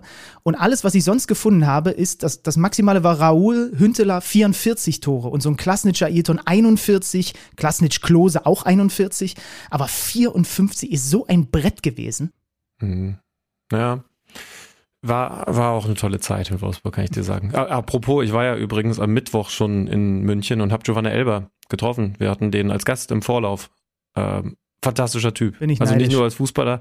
Deswegen musste man den ja auch so mögen. Und er ist zum Glück immer noch genau so und hat über die Zeit mit Ballack damals gesprochen. Wir hatten das Thema, wie ist es denn, weil du gerade Zickler und Co. ansprichst, wie ist es denn in so einer Mannschaft, was die Stimmung angeht? Wir haben auch noch mal einen Ton uns angehört von dem Gespräch zwischen Ballack und Rose wenn die Jungen auch Druck machen, wenn so eine zweite Reihe Druck macht, ist es gut, wenn, wenn da permanent Druck da ist oder kann es auch zu Unruhen führen und so weiter. Und er hat sehr angenehm geantwortet, der Liebe. Giovanne. Ähm, wir müssen übrigens bei dem Tor von Stuttgart, also diesem Elfmeter-Tor, schon noch einmal drüber reden, wie kurios das entsteht. Und das ist jetzt der neutrale Begriff. Für Bremen schon echt bitter, weil beim Stand von 1-0 ein Fehlpass von Keeper Zetterer passiert. Warum? Weil Führig gerade behandelt, eigentlich nicht auf dem Feld, frisch reingelassen wird vom Schiedsrichter. Und genau dem spielt er das Ding in die Füße weil er den halt gar nicht gesehen hat. Der kam ja gerade erst von der Seitenlinie aufs Spielfeld gerannt. Der erobert also den Ball. Und dann ist es ja auch die Kombination Undaf auf Girassi, der wird gefault. Also es ist schon bitter, aber was das Regelwerk angeht, darf er den reinholen oder nicht, soweit ich jetzt informiert bin, schon absolut richtig entschieden. Nur halt doof für Werder Bremen, die in der zweiten Halbzeit dann ein bisschen mehr versucht haben, aber, aber ja, Defensiv haben sie es besser in den Griff bekommen, offensiv waren sie insgesamt so harmlos. Ja, also eine Sache muss man aber, finde ich, schon noch dazu sagen. Der Kollege Zetterer spielt den Ball, also da ist auch kein Bremer wo er ihn hinspielt. Ne? Das muss man der Fairheit, äh, der Fairness Ja. halber schon dazu sagen. Also er spielt einen Pass, ähm, ins, also er spielt einen Pass genau zwischen zwei seiner Spieler Ja, stimmt, und da ja. läuft der Führig rein. Es ist jetzt nicht so, dass der einem in letzter Sekunde den Ball wegstibitzt, sondern es ist halt auch einfach ein gnadenloser Fehlpass. Natürlich ist das maximal, maximal ärgerlich. Ähm, am Ende muss man trotzdem sagen, verliert Werder Bremen absolut verdient dieses Spiel, weil Stuttgart so dermaßen überlegen und besser war ähm, und einfach nur mehr Tore machen muss. Ja. Gucken wir auf weitere Spiele. Leipzig, wir, sind wir in der Tabelle dann bei Leipzig angekommen? Ja, ne, wahrscheinlich. Wir sind Leipzig bei, ist auf der vier. Ja, genau. Weil sie Heidenheim schlagen. Pff, äh, Ja, irgendwie ist es ein klassischer Sieg. Opendar ist weiterhin ein absoluter Unterschiedsspieler. Der hat eben, ich finde, er hat schon was sehr Besonderes, weil er einerseits einen absoluten Topspeed hat, aber eben auch so eine Gerd Müller-Schichkeit mit diesem ganz tiefen Schwerpunkt. Und das finde ich, das finde ich schon sehr speziell, holt und äh, macht Elfmeter gleichzeitig. Das war eine Sache, die Frank Schmidt, hast die Szene vor Augen, auf der Pressekonferenz nachher nochmal angemerkt hat. Und die Elfmetersituation finde ich tatsächlich auch sehr, sehr schwierig. Teuerkauf stellt den Fuß rein und äh, Openda trifft ihn definitiv. Teuerkauf trifft, glaube ich, auch nicht den Ball, sonst wäre es nochmal anders zu bewerten. Aber irgendwie ist es ein, ja, da steht halt ein Fuß, der nicht aktiv in Richtung Openda geht, sondern Openda tritt halt gegen diesen Fuß. Also ich fand die, die Situation fand ich eigentlich sogar am allerschwierigsten in, an diesem Spieltag. Ich, ich habe das Gefühl, dass es solche Fouls früher einfach nicht gab. Ich kann mich nicht erinnern, dass als ich mit Bundesliga aufgewachsen bin, aber diese Szenen gibt es immer öfter. Ne? Das, Nee, solche, aber, aber ist dann nicht die Erklärung, die gibt es jetzt immer öfter, weil man jetzt einen VR hat, der sich das anschaut und wenn man dann Ja. sieht, da ist ja dann ein Trefferbild, dann muss man das geben. Und früher hat es dann maximal eine Zeitlupe gesehen und gesagt, naja, aber äh, deswegen hat der Schiedsrichter das natürlich hier weiterlaufen lassen. Fair, ist, ist fair, auf jeden Fall. Unterm Strich, äh, Leipzig hat einen XG-Wert von über vier, ne, trifft Ja. Pfosten, Latte, fast noch ein Eigentor. Und trotzdem hinten raus gibt es für Gimba übrigens in der 90. plus 4 noch diese Riesenchance, dass Heidenheim vielleicht sogar einen Punkt mitnimmt. Ähm, Ja. Aber natürlich ist das Zwischendurch übrigens, das müssen wir kurz noch erklären, gab es ja auch den Anschlusstreffer nach einer Ecke. Das wird dann Marco Rose sehr geärgert haben, weil genau vor den Standards hat er gewarnt gehabt. Heidenheim trifft da trotzdem. Genau, also das ist ein verdienter Sieg für, für RB Leipzig. Eins der Teams an diesem Spieltag, was einfach nicht genug äh, Chancen in Tore umgemünzt hat. Gladbach schlägt die TSG Hoffenheim mit 2 zu 1. Ich gehe jetzt einfach mal weiter in der Tabelle und lande auf der, bei den Hoffenheimern auf Platz 6, obwohl sie dieses Spiel verlieren. Ähm, und das ist ein Spiel, das passt nicht so zu dem, was wir bislang so als Tenor hatten, weil die Gladbacher dieses Spiel nicht zwingend gewinnen müssen. Nee, wenn, mir, wenn wir von den Chancen und der Chancenverwertung sprechen, dann muss man sogar eher sagen, wenn es normal läuft, ich weiß nicht, ob du die XG-Werte da hast, aber dann wird Hoffenheim das Spiel gewinnen. Gladbach ist die viel diskutierte Mannschaft zwischen uns beiden. Die sind ja wahnsinnig effektiv in dieser Saison. Schießen deutlich mehr Tore, als der XG-Wert das eigentlich vorgeben würde. Und dann sind wir wieder bei dem Thema, spricht das für die Mannschaft oder dagegen? Ne? Das ist eine Sache, die man über zwei Jahre bei Union als positiv herausgehoben hat. Die sind ja sehr effektiv und kaltschnäuzig sich vorm Tor. Das Problem ist aber, wenn du das dann irgendwann nicht mehr bist, dann kriegst du so eine Krise wie Union Berlin. Im Moment gewinnt Gladbach solche Spiele, in denen sie erstens unterlegen sind, was das Spielerische angeht. Zweitens aber natürlich dann zum Beispiel mit einer Umstellung in der Halbzeitpause auf Viererkette auch noch Dinge in die richtige Richtung drehen und dann kann man ihnen das auch als Qualität auslegen. Ja, zumal kein Schwanscherer, kein Weigel, kein Wöber, alle kurzfristig ausgefallen und trotzdem gewinnen sie dieses Spiel. Man sieht übrigens bei dieser Partie, finde ich, wieder wie bei dem Spiel, was ich am Sonntag begleitet habe, auch die Limitierung dieses XG-Wertes. Ne? Also Hoffenheim 19 zu 9 Torschüsse, aber der XG-Wert 1,65 bei Gladbach, 1,4 bei Hoffenheim, weil halt ein Strafstoß mit dabei ist. Und zum Beispiel bei meinem Spiel, wo wir gleich noch drauf kommen, Mainz gegen Freiburg, gibt's zwei Pfostentreffer von Gregoritsch, die ja aber keine Schüsse aufs Tor sind und dann eben auch aufgrund, so wie sie zustande kommen und so weiter. Also dieser, dieser Wert hat schon noch weitere Limitierungen. Ich finde, dass er noch nicht aus, ausgereift ist, weil manche Dinge Ja. einfach noch nicht so passen. Also der, der, der hilft dir zur Orientierung hier und da, aber manche Dinge fallen trotzdem noch komplett vom Laster. Ist, ist noch nicht perfekt, ähnlich wie das, was Kabak beim Strafstoß, zu Recht gegebenen Strafstoß gegen Player macht, der den dann auch gut verwandelt. Muss man ja gegen einen Elvertöter wie Baumann auch machen. Auf der anderen Seite macht Weghorst nach ähm, guter Hereingabe den Ausgleich. toller Flugkopfball, nur die Kniegerätsche hat er ein bisschen versaut. Da hat er eher den Boden kaputt gemacht als cooler ausgesehen. Aber meine Güte, dann kommt Gladbach eben am Ende zu diesem Sieg. Ich weiß gar nicht, wann war, welche Minute war der Siegtreffer? 80. Ähm, 80. Minute. Ja, also halten wir es ihnen zugute. Sie sind da im Moment sehr, sehr effektiv. Das dürfen wir an diesem Spieltag definitiv auch über den VfL Bochum sagen. Man holt im eigenen Stadion so wichtig, dass man das hinbekommt. Drei Punkte gegen den VfL Wolfsburg. 19. Spielminute Osterhage mit einem sehr guten Abklemmer, als alle eigentlich damit gerechnet haben, dass er das Ding direkt Nachschuss draufbolzt. Gut gemacht, 1-0. 39. Minute Bernardo. Dann gibt es den Anschlusstreffer von Swanberg und man denkt eigentlich, na gut, vorbereitet von Wind, jetzt geht's vielleicht doch in die Richtung des Favoriten, aber denkste, nach Drangphase nochmal eine Umschaltsituation, die eingewechselten Quarteng und Antwia J im Zusammenspiel, am Ende der Sieg für den VfL Bochum und die Fragen beim VfL Wolfsburg. Werbung 21 Mannschaften stehen nun fest. Und auch wenn man im Fußball gegeneinander spielt, sind wir bei dieser EM ein Team fürs Klima. Die Deutsche Bahn ist nationale Partnerin der UEFA Euro 2024, um Fans aus Deutschland und Europa auf ihrer Reise zu den Spielorten begleiten zu dürfen. Mit klimafreundlicher Mobilität möchten wir dabei helfen, die grünste EM aller Zeiten umzusetzen. Mit attraktiven nationalen und internationalen Angeboten für alle Gäste. Ihr wollt wissen, wie wir das machen wollen? Mehr Infos dazu findet ihr in den Show Notes. Die Deutsche Bahn nationale Partnerin der UEFA Euro 2024. In ziemlich genau 20 Tagen bin ich das nächste Mal in meiner Heimat in Wolfsburg. Äh, so zumindest ist der Plan. Ich bin gespannt, wie sich das stimmungsmäßig bis dahin entwickelt. Äh, also bei mir ist es lockerer Heimatbesuch. Ich glaube, bei Nico Kovac sind es im Moment stressigere Themen. Thomas Hiete kann uns ein bisschen mehr dazu sagen. Thomas, grüß dich. Ja, ich grüße euch. Vielen Dank dass ich äh, hier mal wieder bei euch sprechen darf. Und äh, der Anruf hat mich auch gar nicht so sehr gewundert, dass ihr mich sprechen wolltet. An, er wusste schon, angesichts was kommt. der Leistungen. Ich wusste, als ich diesen Namen Zander bei mir auf dem Telefon gelesen habe, wusste ich, was kommt. Ja, aber es ist, glaube, es ist okay, es ist angemessen. Ich glaube, Nico Kovac weiß auch, okay, am, am Montag ist, ist, nachdem wir jetzt gegen den VfL Bochum auch noch verloren haben, ist am Montag mal wieder Wolfsburg dran. Danke, danke Herr Kovac, danke vor allen Dingen an den Kader des VfL Wolfsburg. Ich habe nochmal geschaut, vor einem Jahr, klar, da war dann zu dieser Zeit gerade WM-Unterbrechung, stand Wolfsburg auf der 7, Thomas. Hat danach, ja, natürlich ein paar Abgänge gehabt, aber auch einige vielversprechende Neuzugänge.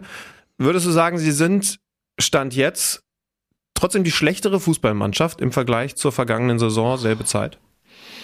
Das war letzte Saison natürlich auch geprägt von dem schlechten Start, auch nicht top. Die haben sich dann gefangen und auf diesen Moment, dieses, wir fangen uns jetzt und, und gehen wieder in die andere Richtung, auf den warten jetzt gerade alle und auf den wartet auch Nico Kovac, der heute in der Pressekonferenz gesprochen hat, eigentlich sehr, sehr entspannt wirkte. Also nicht, nicht, nicht bissig. Auch die Kritik, die jetzt auf ihn da einprasselt, hat er jetzt so hingenommen, hat sich, hat er gesagt, er zieht sich auch selbst den Schuh an.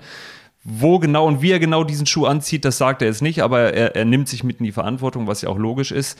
Ähm, ob die jetzt besser sind, also es war der Plan. Die, die haben den Kader umgebrochen und, und sind der, der Meinung, und dieser Meinung bin ich auch, dass, der, dass das Team, der Kader in der Breite besser aufgestellt ist in diesem Jahr nochmal, dass du eigentlich auch von der Bank mehr bringen kannst. Nur zu sehen ist all das jetzt aktuell nicht. Und, und diese Breite hat sich mittlerweile auch aufgelöst, dass, dass von der Bank aktuell gar kein äh, Input auf das Spiel kommt. Also äh, null Scorer-Punkte, glaube ich, von den Einwechselspielern hatte ich mir neulich mal die Statistik zukommen lassen. Das ist relativ wenig. Und diese ganzen Neuzugänge, acht an der Zahl waren es, auch sehr, sehr namhaft mit Lovo Meyer mit für 25 Millionen und Thiago Thomas und, und Václav Czerny. Die sind in diesen Wochen dieser extremen Rotation von Nico Kovac alle so nach und nach auch zu, zu Mitläufern geworden. Und da ist keiner, wo man sagen kann, das ist ein, ein Zugang, der spielt immer und der hat die Mannschaft besser gemacht. Ich habe mir natürlich den Kader gerade auch nochmal angeguckt und äh, irgendwie sind wir uns ja alle einig. Also Schlüti und ich haben vor der Saison ja auch gesagt, da ist individuell äh, äh, eine Menge drin. Du hast die Breite angesprochen, dann gibt's ja eigentlich nur noch eine Komponente, die so einem Kader vielleicht abgehen könnte, bevor wir dann auch gleich nochmal über den Trainer sprechen. Ähm, fehlt für dich so ein bisschen eine Achse, also fehlen Stützpfeiler in dieser Mannschaft? Also jetzt, jetzt hätte man natürlich gesagt, natürlich gibt es diese Achse Kuhn Castells hinten, wahrscheinlich Maxence Lacroix in der Abwehr, Maximilian Arnolds als Kapitän im Mittelfeld, dann, dann Jonas Wind vorne und das, das sind ja größtenteils auch die Leute, die irgendwie funktionieren und trotzdem ist Maximilian Arnold jetzt leistungstechnisch oder trainertechnisch, wie auch immer, da rausgebrochen. Ähm, an Jonas Wind hängt irgendwie alles. Also der hat äh, äh an, an, an, ohne seine Tore und seine Vorlagen, äh, er ist natürlich dramatisch aus. Und ich sehe da momentan auch keinen, der in die Rolle schlüpfen könnte des Jonas Wind, der ihn mal ein bisschen äh, entlasten könnte. Sie haben dahinter Lukas Metscher noch verletzt und, und keine wirkliche Sturmalternative. Jenan Pecinovic, Nachwuchsstürmer, äh, Nationalstürmer, der in der, in der U19 und äh, beim DFB alles kurz und klein schießt. Äh, schießt er hält keine Chancen bisher. Armin Saar, ein Neuzugang, hat, hat sportlich überhaupt keine Relevanz. Und dadurch hängt vieles an Jonas Wind und, ne, und grundsätzlich irgendein ein Stamm, ein Gebilde ist, ist einfach nicht entstanden aufgrund der, der vielen Wechsel in den, in den ersten Saisonwochen. Ich war ja immer großer Fan von Mickey van de Feen. Mittlerweile hat die Premier League auch gesehen, was der Typ für ein Potenzial hat fehlt er doch noch mehr hinten, als man sich vor der Saison vielleicht gedacht hat, denn äh, er wurde auf dem Papier ersetzt. Da ist ein Cesiger neu, da ist ein Moritz Jens neu, aber die Qualität, würde ich jetzt mal behaupten, die erreichen sie nicht annähernd. Also ja, er fehlt, auch, auch wenn er jetzt nicht Weltklasse war im, im letzten Jahr, weil man hat natürlich sein wahnsinniges Potenzial und seine Geschwindigkeit gesehen. Bei Moritz Jens ist es so, da war er dann verletzt, dann war er krank, ist auch nicht so richtig reingekommen. Cedric Cesiger äh, ist immer, war drin, hat es dann ordentlich gemacht, ist wieder rausrotiert, dann ist Sebastian Bornau mal drin gewesen, aber alle nicht überragend und, und auch diese Bank Van de Feen, die, der jede Minute gespielt hat, äh, fehlt auch und auch ein Felix Metscher im Mittelfeld fehlt wahrscheinlich auch irgendwie und trotzdem haben sie ja auch viel Geld in die Hand genommen, um den Kader dann entsprechend mit den Einnahmen dann auch äh, besser und breiter aufzustellen. Und das sieht man jetzt aktuell nicht, kann sich aber entwickeln. Man muss natürlich zur Vollständigkeit sagen, sie haben zuletzt zweimal gegen Leipzig gewonnen. Im Pokal sind sie entsprechend weitergekommen. Da spielen sie jetzt gegen Borussia Mönchengladbach. Sie haben jetzt, ja, ich wollte es mir nochmal anschauen, ein relativ leichtes Restprogramm. Ne? Ich habe es gerade nicht vor Augen, aber, aber ich habe im Kopf, dass da unter anderem Freiburg, Darmstadt und dann nur die Bayern zum, zum Ja, Abschluss. stimmt. Ja, letztes Spiel. Ah, vielleicht muss ich da ein bisschen früher schon anreisen in die Heimat. Äh, das Heimspiel gegen die Bayern wollte ich mir eventuell angucken. Aber was kann denn mit Nico Kovac alles so passieren, wenn du sagst, er ist heute auf der PK entspannt gewesen? Im schlimmsten Fall doch eine frühzeitige Entlassung oder glaubst du, die Winterpause inklusive möglicher Zusatztransfers, die werden wir beim VfL Wolfsburg auf jeden Fall mit Trainer Nico Kovac erleben? Also Sebastian Schinzilotz, der, der, der Sportdirektor, hat klar gesagt, sie führen die Diskussion aktuell nicht. Das würde ich auch sagen, machen sie definitiv öffentlich nicht. Was intern geredet wird, weiß ich nicht. Ich glaube schon, dass da sehr viel zuletzt geredet wurde, auch mit Nico Kovac in, in puncto Rotation. Da wurde auch, auch Marcel Schäfer ja relativ deutlich, dass er sich personelle Konstanz und, und Automatismen und auch systematische Konstanz wünscht. Und äh, das hat Nico Kovac jetzt schon einmal umgesetzt, indem er nur einmal notgedrungen gewechselt hat am, am Wochenende in Bochum. Ähm, das, daran wird er jetzt denke ich mal, festhalten. Nur auch das braucht jetzt ja wieder seine Zeit, dass es sich so ein bisschen findet. Und, und ob diese Zeit reicht, um jetzt die, die Wende hinzubekommen, das, das könnte relativ knapp werden, weil wir haben jetzt fast die Mitte der Saison und, und der VfL ist noch mitten, mittendrin im, im Findungsmodus. Deswegen glaube ich, befürchte ich, wenn die Ergebnisse weiter ausbleiben und, und die Stimmung kippt auch auf den Tribünen und, und wenn man so in die, bei, bei, bei den Fans mal so hinhört, ist das schon sehr, sehr Kovac kritisch. Ähm, was man alles liest und, und hört, ähm, dann befürchte ich, dass es, dass es schnell eine, eine richtige Trainerdiskussion geben könnte, wenngleich die sportliche Führung Stand jetzt, und das ist ja eine schöne Nico Kovac-Formulierung, Stand jetzt äh, hinter ihm steht. Aber das macht sie auch nur so lange, bis sie das Vertrauen entzieht. Dann machen wir jetzt an diesen VW Wolfsburg erstmal einen Haken, gucken mal, was diese Pokalwoche jetzt bringt. Eine Frage hätte ich noch oder beziehungsweise sagen wir mal so, es ist keine Frage, sondern es ist ein Angebot für dich, lieber Thomas. Wenn der Kollege Schlüter in 20 Tagen sowieso schon in der Heimat ist, dann soll er bitte auf meinen Nacken dir einen Glühwein ausgeben. Und ich würde mich freuen, wenn ihr euch zumindest mal kurz zu Gesicht bekommt. Ich weiß, Weihnachtsfeiertage, das ist alles stressig, aber wenn ihr schon da seid, dann erwarte ich verdammt nochmal von euch beiden, dass ihr euch dann auch mal kurz seht. Ich, ich, ich würde dir das Beweisfoto schicken wollen. Ich habe nur die Befürchtung, wenn es sich nur auf diesen Mittwoch bezieht, dass ich dann nicht im Stadion, sondern im Büro sitzen werde. Aber wir finden schon zueinander, denke ich mal, Alex, oder? Das ist gut. Also der, der Glühwein in der Autostadt Wolfsburg, hat Erstliganiveau, wäre mal Oh. meine These. Finden wir, finden wir zusammen raus, wenn es hinkommt. Ich würde mich freuen. Thomas, Bitte danke melde für dich. den Moment. Danke euch. Danke, Mach's ciao. gut.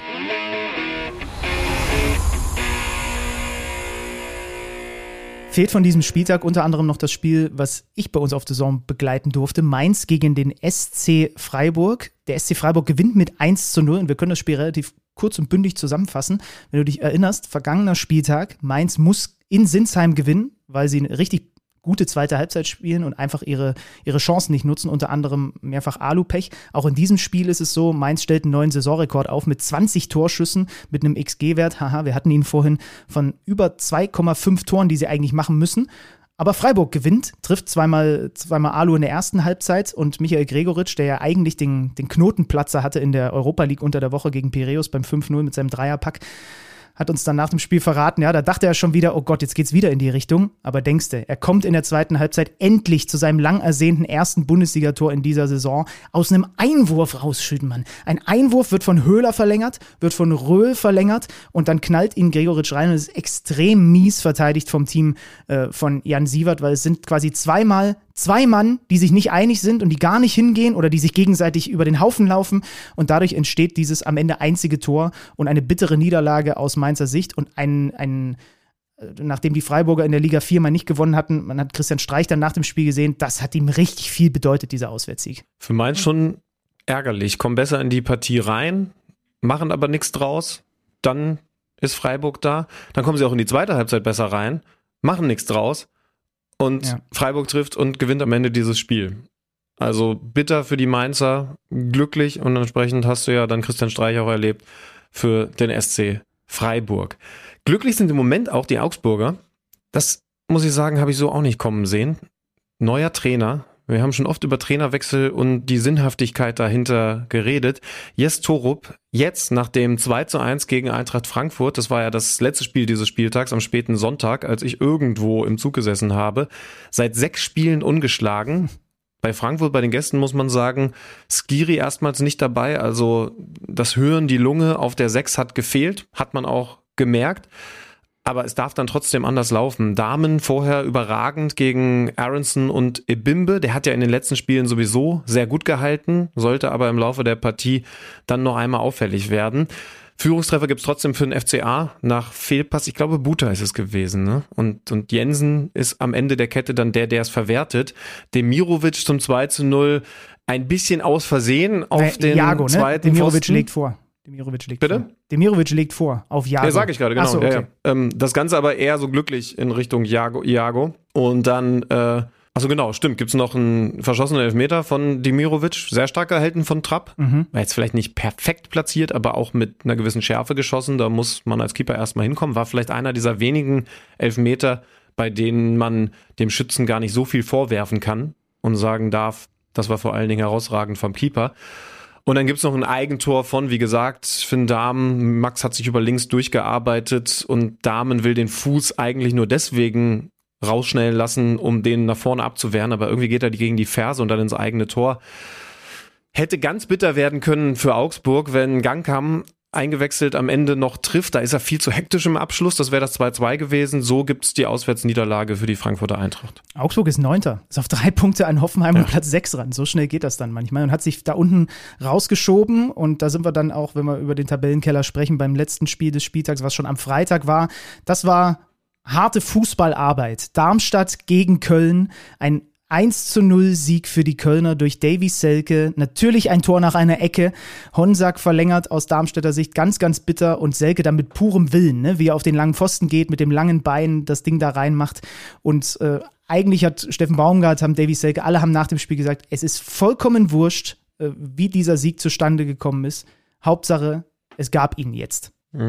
Ja, saumäßig wichtig. Baumgart hat auch gesagt, also ohne das Standardding da hätten wir wahrscheinlich kein Tor geschossen. Ich muss auch sagen, man macht ja immer mal vielleicht auch einen lockeren Spruch und vielleicht auch einen unfairen Spruch über Davy Selke. Diese Bissigkeit, in dem Fall da am zweiten Pfosten, die ist schon besonders. Und, und dann verdient er sich auch den Spot auf der neuen, der so wichtig ist für den ersten FC Köln, wo man natürlich auch schon bessere Leute gehabt hat, damals in der Modest-Saison und so. Aber also, das ist überlebenswichtig, was er da jetzt getan hat. Und aus Darmstädter Sicht muss man vor allen Dingen Thorsten Lieberknecht natürlich so langsam die Frage stellen, ob ob man eigentlich ein klares Rezept in dieser Liga hat. Also er hat dann jetzt mehr als nur angedeutet, dass man zu wenig an diesem Spiel teilgenommen hat. Also muss man mutiger spielen, muss man vielleicht noch kompakter spielen, um zu sagen, wir spielen den hässlichsten, aber dadurch auch einen halbwegs erfolgreichen Fußball in dieser Liga ich weiß nicht, ob sie 100%ig ihre eigene Identität gerade haben und so langsam wird es Zeit, weil ohne Identität ist ja dann erstmal egal, wie genau die aussieht, kannst du in dieser Liga halt nicht bestehen. Schlimme Nachricht aus Darmstädter Sicht, die da nicht helfen wird, ist, dass Marvin Melem jetzt mit Wadenbeinbruch erstmal raus ist, ne? nach diesem, nach diesem Foulspiel ja. gegen ihn, weil das ist, glaube ich, einer der Spieler in der Liga, der mit die meisten Schüsse vorbereitet und wenn der den dann noch abgeht, fehlt ihnen auf jeden Fall ein Qualitätsspieler auf Bundesliga-Niveau. Mhm. Ja, also nicht falsch verstehen, ne? Darmstadt, also ich meine, die sind auf der Relegation, was hast du erwartet, aber könnten da halt theoretisch noch überholt werden von Union Berlin. Über Mainz haben wir gerade schon geredet es ist keine absolute Katastrophe, aber natürlich wichtig, dass du erstmal bei dir selbst bist. Und vielleicht sind sie das ja auch und kriegen es im Moment nur nicht so auf den Platz, dann ist es ja auch nur halb so schlimm, sag ich jetzt mal. Mhm. Muss halt nur trotzdem was passieren. Ich würde sagen, wir hören uns mal meine Autofahrt mit Stefan Ortega an, oder? Ja, sicher. Einer der, einer der KMD-Lieblinge zu seiner Bielefelder Zeit. Und wir haben damals, wie war das nochmal? Wir haben darüber auch philosophiert und gesprochen. Ne? Ist das jetzt schade, dass er da die Nummer zwei ist? Äh, wir hätten ihn auch so gerne irgendwie dann, oder ich zumindest, ich will nicht immer in der Wir-Form hier sprechen, auch so gerne irgendwie als Stammkeeper in der Bundesliga, als einen der Spielstärksten gesehen. Ähm, und äh, du konntest all deine Fragen an ihn mal loswerden. War ich ein bisschen neidisch, muss ich sagen. Ja, weil er natürlich auch aus dem Nähkästchen plaudern kann, was den großen Pep angeht, was, was Erling Haaland, das ist übrigens interessant, und seine Trainingseinstellung angeht. Kann so viel spoilern. Es gibt einen, der bei Manchester City noch mehr raussticht, was die Trainingsintensität angeht. Werdet ihr gleich hören. Ich kann euch gleich sagen, wo ich im Laufe des Gesprächs dann drauf gekommen bin, wo ich den, wenn diese Zeit irgendwann zu Ende sein sollte, in Fußball-Deutschland sehen würde. Aber dazu kommen wir gleich. Jetzt oh. erstmal viel Spaß mit dem autofahrenden Schlüter und dem beifahrenden Stefan Ortega.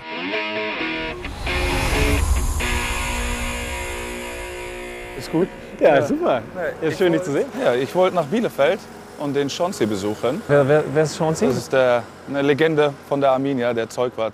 Weil er zum einen mir schon echt immer, immer viel geholfen hat, mich unterstützt hat und mich schon kennt, seitdem ich damals äh, zur Arminia gekommen bin und wir ein richtig gutes Verhältnis haben. Legende Chauncey. Ja, Rainer Schons, Zeugwart. Stark, hier krieg ich richtig Bock. Ja, ey, steig ein, dann äh, haben wir doch ein super Ziel. Los geht's, ja? So, jetzt muss ich mir nur einmal erklären, ähm, warum ich dich jetzt von hier abgeholt habe. Und meine Frau ist aus Hamm.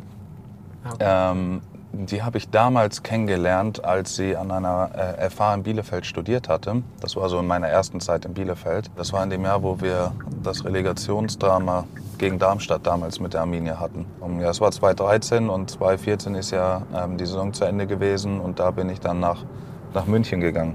Ich war halt recht jung und hatte ganz merkwürdige Ideen im Kopf äh, und hatte mich dann von ihr getrennt. Sie war dann zwischenzeitlich auch ähm, in Barcelona zwei Jahre tätig und hat an der deutschen Schule dort gearbeitet und ist da, also als wir dann wieder zusammengekommen sind, für mich äh, ins schöne Bielefeld gezogen und hat das äh, nicht so schöne Barcelona verlassen. okay, also das ist ja wohl ein Liebesbeweis. Ja, das war schon ein sehr großer Liebesbeweis.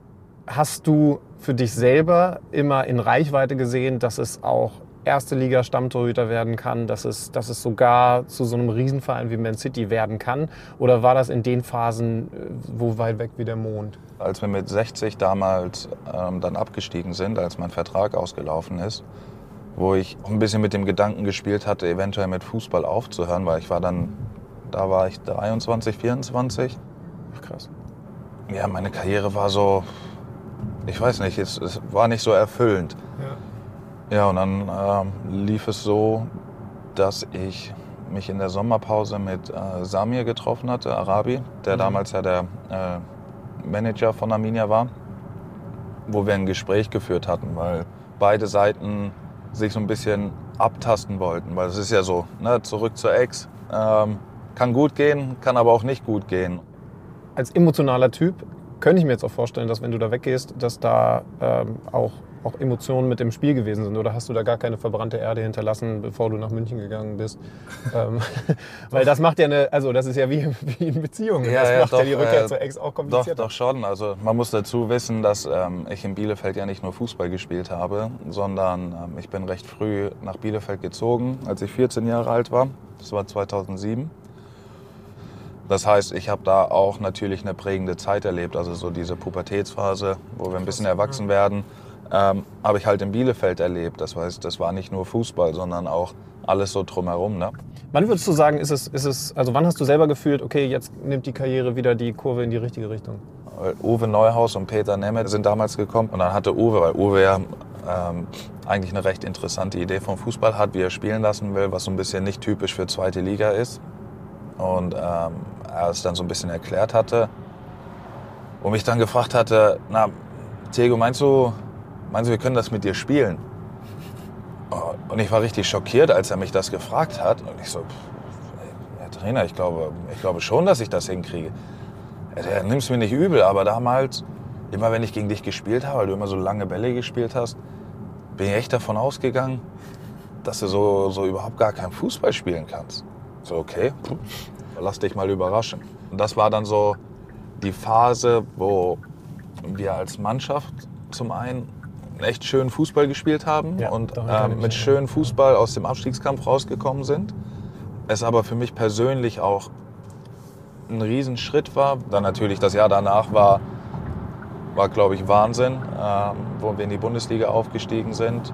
Dann war, glaube ich, die erste Bundesliga-Saison auch ganz vernünftig, ähm, wo ja dann auch am Ende der Anruf von Andy Köpke kam und gesagt hat, so Stefan, du bist hier erstmal auf Abruf für die Euro. So, also es war schon ganz verrückt. Und dann war das zweite Bundesliga-Jahr, was für uns als Verein wirklich eine Katastrophe war, aber für mich persönlich einfach eine Bestätigung von dem, was ich im ersten Jahr gemacht habe. Plus mein Vertrag ist ausgelaufen.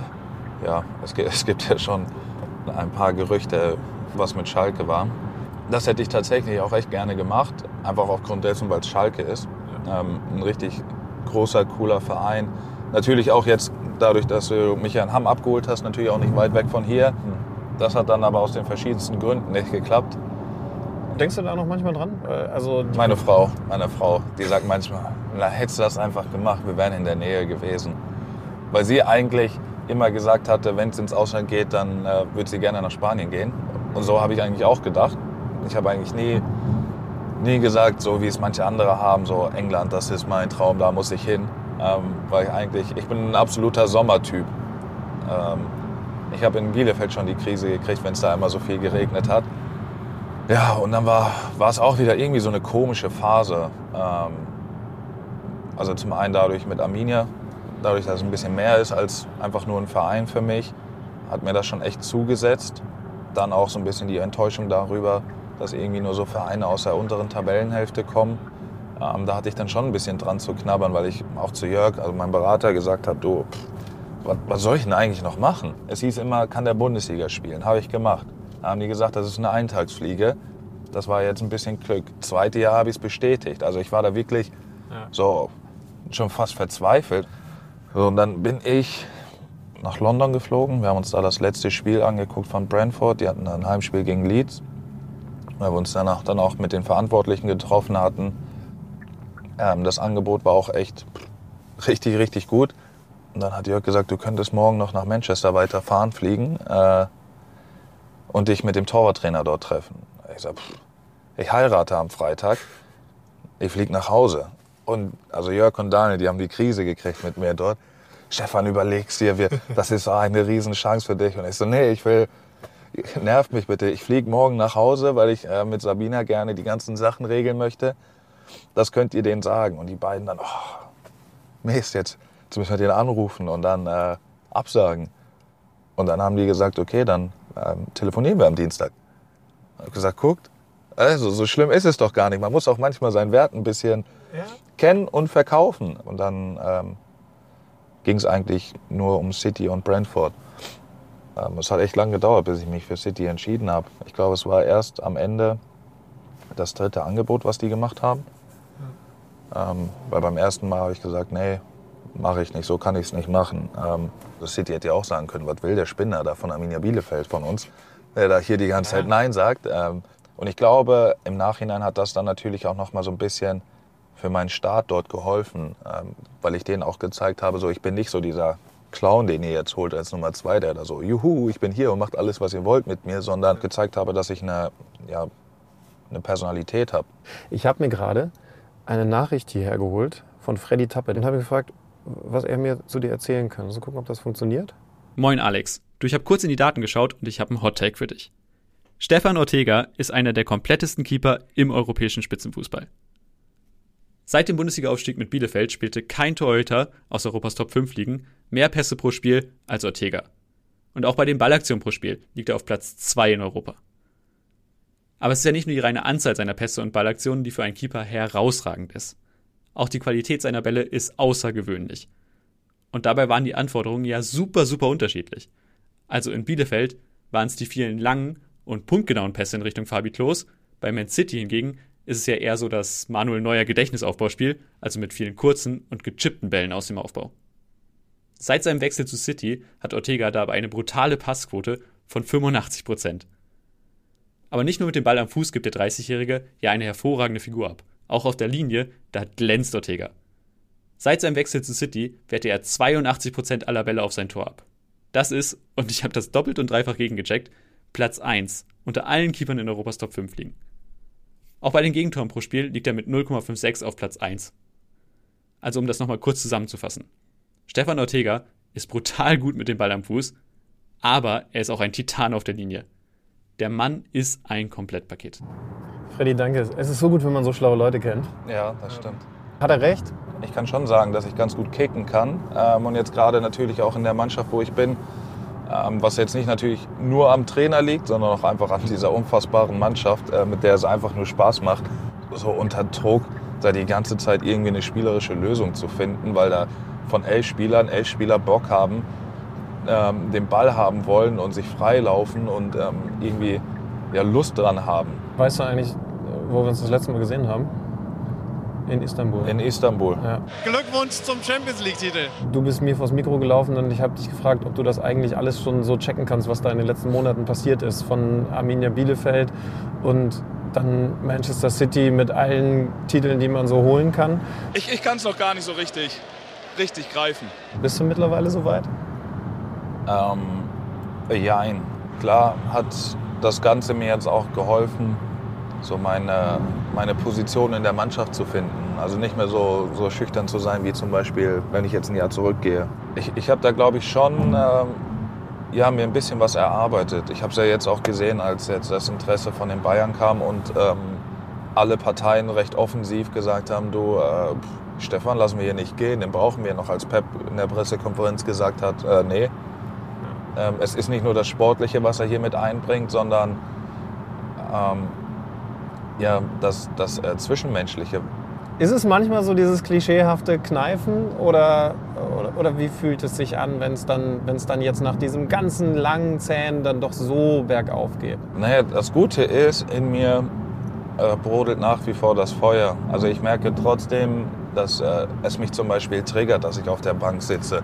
Ähm, ich glaube, dass ich da letztes Jahr schon einen Riesenschritt zu gemacht habe in dem ersten Jahr, ähm, dass ich ja nicht nur die Pokalspiele gekriegt habe, sondern wenn man sich das anguckt, das Spiel in Dortmund, wo es immer hieß, nee, er lässt den zweiten Torwart erst spielen, äh, wenn die ganz klar Erster sind. Und er gesagt hat, nee, du, jetzt spielt Stefan, der macht's gut.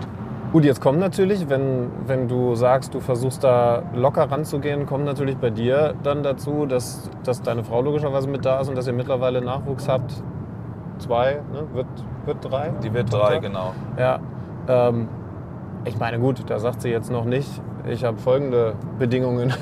nee, das nicht. Also aber, da aber du musst es zumindest mit berücksichtigen. Genau, das kommt auch noch dazu. Wir haben jetzt auch, ähm, wir sind gerade dabei, ja, unseren Ort zu finden, wo wir uns später niederlassen wollen. Ähm, das, also wir würden gerne nach Hamburg ziehen. Oh, ja, da komme ich gerade her. Ja, kann ich empfehlen. Wir hatten ja jetzt auch im Sommer unsere äh, kirchliche Hochzeit im Michel. Ja, also eine Woche vor, vor dem Champions League-Finale. Das war den Tag nach dem FA Cup. Als wir damals vor zwei Jahren, jetzt zweieinhalb Jahren die Hochzeit geplant haben, war ich mit Arminia Bielefeld im Abstiegskampf der Bundesliga. Da bin ich jetzt nicht davon ausgegangen, dass ich zwei Jahre später äh, einen FA Cup planen muss. Deswegen war das, war das Ganze jetzt wirklich sehr viel in meiner Gefühlswelt. Also es war, ging los, äh, Premier League Meister, dann auch das Spiel gespielt, wo wir danach den Pokal bekommen haben. Ähm, die Woche später Pokalfinale in Wembley vor 90.000 Zuschauern gegen United, große Derby. Wir gewinnen den Pokal. Hatte dann eine richtig schöne Hochzeit, wo wirklich alles, oder unsere Kleine wurde auch noch getauft an dem Tag. Bin Montagabend wieder zurückgeflogen, Dienstag war Training, dann sind wir am Donnerstag nach Istanbul geflogen, haben die Champions League gewonnen, damit war dann das Triple besiegelt, hatten da auch eine irrsinnige Party. Also es war wirklich, wirklich Wahnsinn. Wie wichtig ist dir das privat, dass du in der Stadt äh, auch einfach so eine so, so, so dir so eine eigene Komfortzone aufbaust? Ist, äh, also es klingt so ein bisschen, als wäre das schon was, was Wichtiges für dich. Ja, doch, absolut. Also ich habe es gerade durch die Anfangszeit meiner Karriere gemerkt, dass ich dann doch ein Typ bin, wenn ich mich wirklich richtig wohlfühle, genau, hier biegen wir rechts ab, und ich mich so geben kann, wie ich bin, dann äh, kriegt man erstens komplett 100% Stefan von mir und ich kann das, was in mir steckt, am besten, am besten äh, präsentieren, weil ich dann nirgendwo irgendwie eine Blockade spüre. Aber das ist dann was, was du auch in Manchester wahrscheinlich erstmal wieder so ein bisschen für dich erfühlen musstest, oder? Ich habe mir am Anfang so sehr, sehr viel beobachtet und geguckt, so wer, wer arbeitet hier eigentlich wie, mit wem zusammen, was sind die Gruppen, ähm, so was sagt mir auch so zu zwischenmenschlich. Ähm, das war ja dann letztes Jahr dann auch mit Ilkay, dass ich da jemanden gefunden habe. Wir hatten echt viele Gemeinsamkeiten gefunden, auch so mit dem Migrationshintergrund, äh, wie unsere Eltern auch ticken. Äh, da haben wir dann schon irgendwie mit der Zeit gemerkt, dass wir zwei verschiedene Typen sind, aber mit sehr, sehr vielen Gemeinsamkeiten. Wenn man jetzt den Kader nimmt akt aktuell, gibt es jemanden, bei dem du sagen würdest, der ist eigentlich, wenn man ihn kennt, schon auch noch mal ganz anders, als er wahrscheinlich öffentlich so wahrgenommen wird? Hier zum Beispiel Erling. Ähm, es ist tatsächlich gar nicht so der, der bei uns am meisten trainiert. Dadurch, dass er ja gerade in der Zeit in Dortmund äh, recht viele kleine Wehwehchen hatte ähm, und jetzt meines Wissens letztes Jahr verletzungsbedingt gar nicht ausgefallen ist, mhm. aber viel, viel mehr Spiele hatte.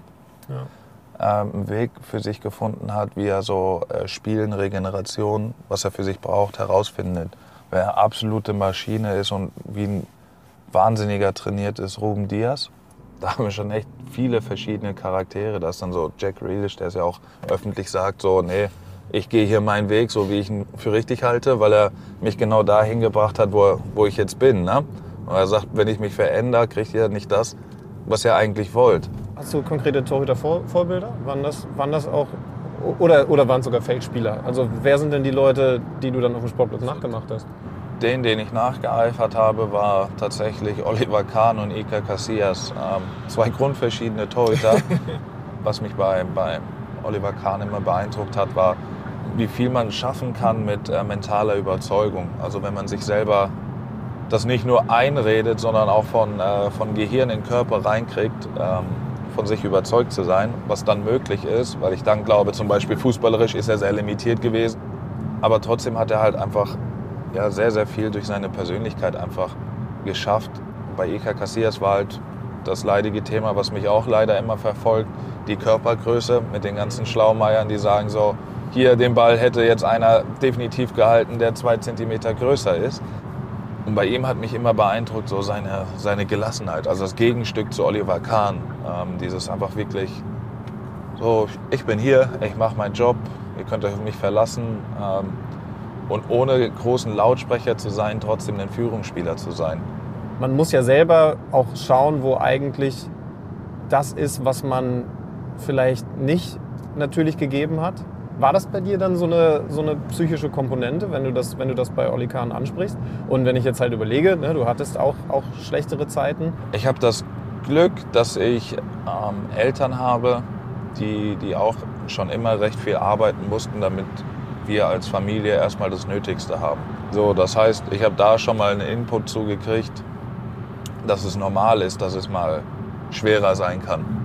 Aber dass man trotzdem einfach die ganze Zeit weitermachen kann und äh, ja, aufgeben erstmal keine Option ist. Und dann auch diese Motivation zu kriegen, was, äh, der hat mich jetzt hier gerade dumm angemacht, dem zeige ich das. Weil diese Genugtuung, die du dann am Ende hast, ist mit einer, ehrlicherweise, der schönsten Gefühle. Sag mal, sag mal ehrlich, was glaubst du, was, was, also was könntest du jetzt mit deinem aktuellen Level für eine Liga im Feld spielen? technisch könnte ich, glaube ich, in der dritten Liga spielen. Von den technischen Fähigkeiten. Ähm, läuferisch wahrscheinlich nicht, aktuell.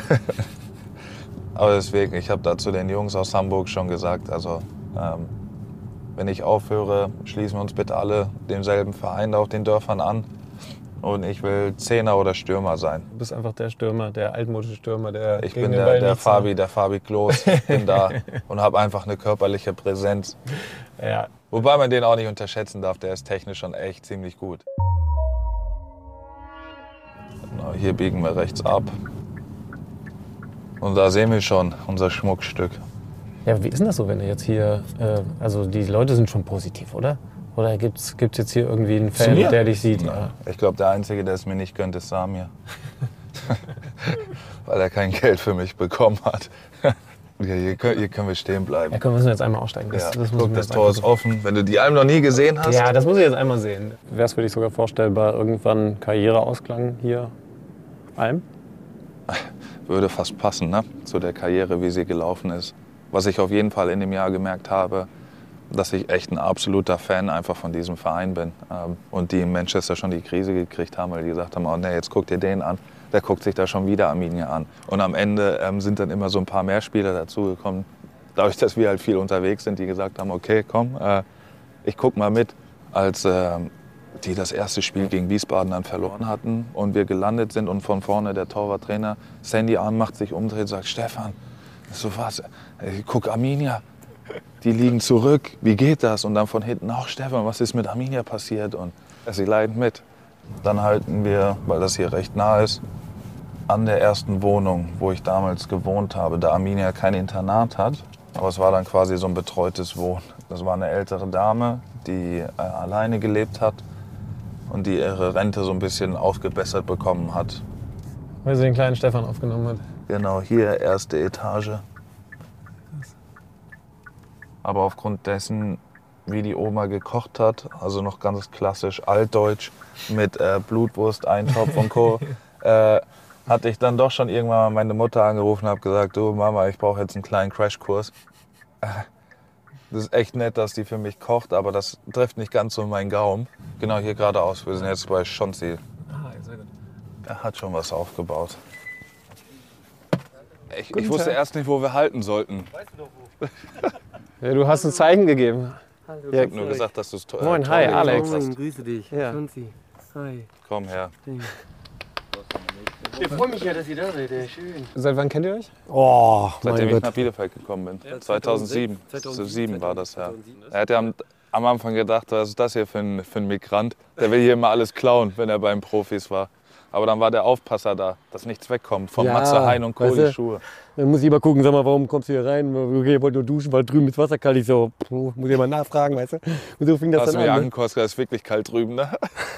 Sie mit Schonzi kannst du Spaß haben. Wenn es Ja. dir mal schlecht geht, rufst du Schonzi an. Ja, war auf jeden Fall wirklich immer eine schöne Zeit. Und äh, klar, denkt man jetzt auch, Wahnsinn, dass der Junge das jetzt alles so erleben darf. Und wir fühlen natürlich auch dann mit, ne? Du als jemand, der, der hier so ein bisschen mehr drin ist, die, die Bielefelder, wie, wie denken die heutzutage über, über den Kerl? Da, also gibt ja unterschiedliche Varianten. Man könnte stolz sein, dass der jetzt Champions League-Sieger ist oder sauer sein, weil er hier die Arminia verlassen hat. Ähm, ich glaube, jeder, jeder in Bielefeld ähm, ja, gönnt ihm das. Und äh, was er jetzt äh, die letzten Jahre auch dann für Arminia gemacht hat, das wird hier keiner vergessen. Und äh, alle, am allerwissen wir, die da schon lange arbeiten, äh, dass wir Tego auch viel zu verdanken haben. Und äh, den werden sie mit offenen Armen hier empfangen. Und viele ja, vermissen ihn halt auch, ne? muss man schon sagen. Ja. Weil er ein super Keeper gewesen ist und jetzt kannst du auch erzählen, weil es ist ja, er ist ja weitergewandert, es ist verjährt. Ähm, er kann auch feiern? Ja, auf jeden Fall. Es war immer legendär, wenn wir dann äh, Karaoke oder irgendwie sowas gemacht haben. Ach was, ja. ja. Hätte ich was aufgelegt, das wusste ich nicht. Na,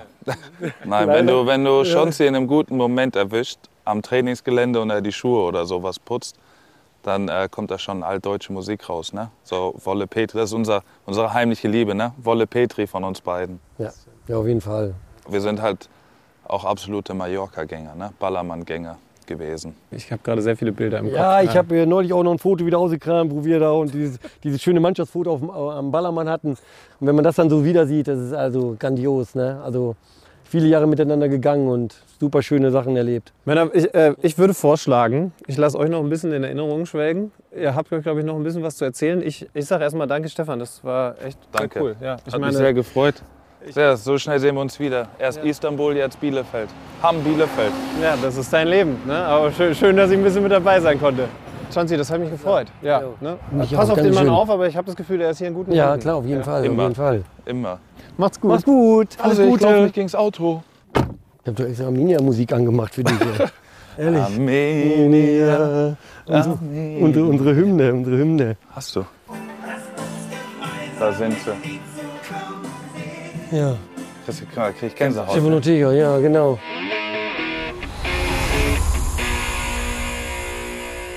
Nachdem ich das jetzt gehört habe, bin ich weiterhin neidisch und habe natürlich nicht vergessen, ähm, äh, dass du angeteasert hast, dass du offenbar eine Option für ihn hättest in Deutschland, die, die du ganz klar siehst.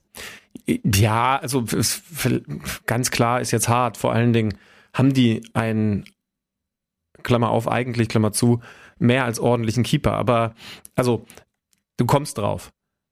Was ist Stefan Ortega für einer? Was hat er für Stärken? Er sieht gut aus. Sehr guter Fußballer, ja. Genau. Mhm. Wo wird gerade über die Torhüterposition im Moment in Fußball Deutschland viel Fußball gefordert und dann eben auch gespielt? Wo wird gerade über die Torhüterposition viel Fußball gefordert und auch Fußball gespielt? Rezo, Nein. Du, du denkst wahrscheinlich an die erste Liga. ja. An, an, an die denkt man da auch. HSV. Ach HSV. so. Ja. Den könnte ich mir in dieser Sonderrolle mit Heuer Fernandes 2.0 auch vorstellen. So, das soll jetzt überhaupt nicht heißen, dass Heuer Fernandes da weg muss. Aber, aber ich habe mir dann so gedacht, ja, das, das könnte schon gut passen. Und dann erlebt man Stefan Ortega da in dieser quasi Libero-Rolle. Was nicht heißen soll, dass ich nach dem vergangenen Wochenende, komm, da müssen wir natürlich auch drüber reden, nach dem, was da am Freitag in meiner Lieblingsstadt Deutschlands passiert ist, den Heuer Fernandes jetzt aus dem Tor des Hamburger Sportvereins reden will. Aber klar ist, ich bin mir fast sicher, ihr werdet es mitbekommen haben, über den wird hier geredet. Es gab das große Hamburg Derby, St. Pauli schlägt nicht den HSV, weil der nach 0-2 Rückstand noch zurückkommt. Hast du, hast du es dir angeschaut? Ich habe es komplett mir gestern im Zug äh, reingezogen. Mit Hamburger Schneetreiben und rotem Ball in der zweiten Halbzeit. Ähm, und einer Feststellung von mir, die hier ganz dick und fett steht. Dieses Derby gehört, genauso wie das große Revierderby und wie das Hauptstadtderby in die erste Liga. Das hat auch das da wieder gezeigt. Ähm, ich fand es fast schade, muss ich sagen, dass in der zweiten Halbzeit dann ähm, das Spiel natürlich auch so von dem Schnee geprägt war. Ne? Mhm, ja, aber es ist tatsächlich geil, wie, wie intensiv es dann ist. Ich muss sagen, ich habe nach dem 2-0 Ergebnis zur Pause nicht mehr damit gerechnet, dass der HSV mal zurückkommt. Aber das ist ja das Spannende am HSV. Das schafft er halt auch. Also, ich meine, also der kommt zurück, wenn man nicht mehr damit rechnet und er gibt auch Spiele her, wenn man nicht damit rechnet. 1-0 durch Irvine, ausgerechnet den Kapitän der Paulianer und dann kommen wir zu diesem 2-0 in der 27. Ja, Moment, 1-0 Foul Ach für ja, dich stimmt. oder nicht? Ja. Foul für dich oder nicht? Also, das ist ja die, die Variante. Drei Spieler sind als Blocksteller für Irvine, der offen, offensichtlich ja sehr gerne nach Standards trifft, wie ich gelernt habe, äh, abgestellt. Und einer, äh, Metz, trifft Meffert oder, Mhm. oder bringt ihn regelwidrig zu Boden mit einer Hand auf Halshöhe, sage ich jetzt mal. Ja, war schon heftig, ne? Also ähm, vor allen Dingen muss man ja sagen, das ist halt ein Blocken gewesen. Also es hat auch unmittelbar, also ich meine, ansonsten wäre die, wär die Sache ja nicht erlaubt da, aber, aber es hat auch unmittelbar mit dem Tor zu tun. Denn die Jungs hatten exakt den Job, diesen Raum, den Irvine Genau. dann für seinen Abschluss nutzt, frei zu blocken. Also Meffert wegblocken war über genau die Aktion auch unmittelbar der Plan. Und es war halt unfair. Also ich hätte die Tendenz, darfst du nicht geben gehabt. Ja, sehe ich ähnlich. Also ich habe es mir dann noch Okay. ein paar Mal angeguckt. Für mich ist es auch tendenziell eher ein, ein äh, Offensivfoul. Das war die erste wirkliche Drangphase von St. Pauli, ne? Sofort in ein Tor umgemünzt. Der HSV wie gewohnt sehr mutig, hohes Angriffspressing, aber St. Pauli eben auch in der Lage, du hast es ja vor ein paar Wochen auch schon mal so ein bisschen skizziert, was das eigentlich für ein Team ist, sich echt überragend aus dem Druck da rauszulösen, ne? Und dann Ja. in, in Umschaltmomente zu kommen. Ja, komm, und dann kommt Slapstick in der 27. Abstoß, kurz ausgeführt. Ramos spielt quer, aber eigentlich nicht so richtig quer, sondern so diagonal auf den eigenen Pfost, auf das, aufs eigene Tor wieder zu, nachdem er angespielt wurde. Und durch den 5-Meter-Raum, wo der Rasen so dermaßen ramponiert ist, dass das Ding halt einmal genau vor Heuer Fernandes aufspringt und der sich den Ball, der über seinen Schlappen rutscht, ins eigene Netz knüppelt. Ich bin mir bis heute nicht sicher, wie viel Vorwurf man ihm machen darf oder sollte oder muss. Ähm, Habe mich gestern mit Sepp also, Kneiße drüber unterhalten. Also ich würde mal sagen, der äh, Ramos ist es, der den Ball spielt, ne? Ja. den Pass ja. in die Richtung. Das muss man kritisieren, weil das ist, das ist kein guter, sauberer Pass. Ja. Und das spielen sie ja immer wieder so. Das ist nicht gut. Aber was, was ja dann passiert, ist, der gute Fußballer, wir haben es ja gerade thematisiert, Daniel Heuer Fernandes will die sichere Variante wählen. Das Ding einfach lang raushafern. Und eben nicht, ach, ich nehme den noch mal an und huch, jetzt kommt einer dazwischen und darum kassieren wir ein Tor. Also es ist ja keine Unachtsamkeit. Es ist ein Ballverspringen und maximal dann und das ist die Frage, ein technischer Fehler, so dass ihm dieser Ball noch über den Spann rutscht. Aber man sieht ja unglaublich deutlich, dass der sogar zweimal hoppelt vorher. Das heißt also, kann man dem Typen der in eine schwierige Situation von seinem Verteidiger gebracht wird und dann in eine noch schwierigere Situation vom Rasener Millantor gebracht wird, tatsächlich vorwerfen, dass er das tut, was er da tut. Dass das spektakulär und zwar negativ spektakulär aus HSV-Sicht aussieht, weil er das da komplett unters Dach nagelt, das ist schon klar. Aber ist es wirklich ein richtiger Patzer? Dass es außergewöhnlich ist und dass er super schlecht aussieht, gar keine Frage. Aber ist es, ist er wirklich zu kritisieren dafür? Mm, ich habe mich mit, mit, mit Sepp darüber gestern unterhalten und der meinte auch so ein bisschen, also wenn man einem Torhüter zugetraut hätte in der zweiten Liga, dass er das irgendwie noch geregelt bekommt, dann am ehesten vielleicht Heuer Fernandes, weil der die technische Qualität hat, dass er den vielleicht eben nicht mit dem Spann nimmt, sondern zumindest einfach mit der Innenseite rausknüppelt. Weil ich habe hier gerade noch mhm. mal das, Stand, das Standbild. Es sind halt nur noch drei Schritte, die der nächste St. Pauli-Angreifer von ihm weg ist. Ne? Deswegen wird er ja so hektisch. Ball aufs eigene Tor, der sprintet äh, Volldampf hinterher. Und das ist so das Einzige, was man sagen könnte, das sieht maximal traurig aus. Wie gesagt, wenn er eine andere Fußhaltung wählt, dann kriegt er ihn noch einigermaßen da zumindest hinten rausgeschaufelt. Aber es ist halt auch, also ich würde die Gewichtung zumindest so machen, dass ich sage, 50 Prozent ist dieser quer- beziehungsweise diagonal zurück zum eigenen Tor gespielt, passt durch einen 5-Meter-Raum, der einfach komplett ramponiert ist. Zu 50 Prozent hat Ramos seine Aktien damit dran. Und dann die anderen 50 Prozent gehen aufs, gehen aufs Torhüterkonto.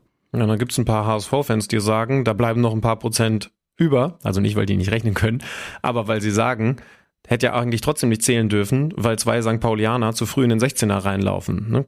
Seit Regeländerung ist ja klar, die eigene Mannschaft darf beim Abstoß im 16er stehen und kurz angespielt werden.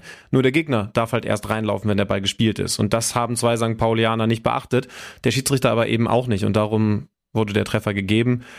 Ja, ist, äh, äh, oh, lass uns das an dem Moment, glaube ich, mal nicht weiter thematisieren, ja, weil es ja. im Endeffekt wieder in die Richtung geht, wo bist du konsequent, wo hast du keine klare Linie, weil eigentlich ist natürlich dann für den VR auch leicht zu sehen, nee, die waren zu früh drin, ne, wie bei einer Elfmetersituation. Der ist halt zu früh reingelaufen, deswegen muss zurückgenommen werden.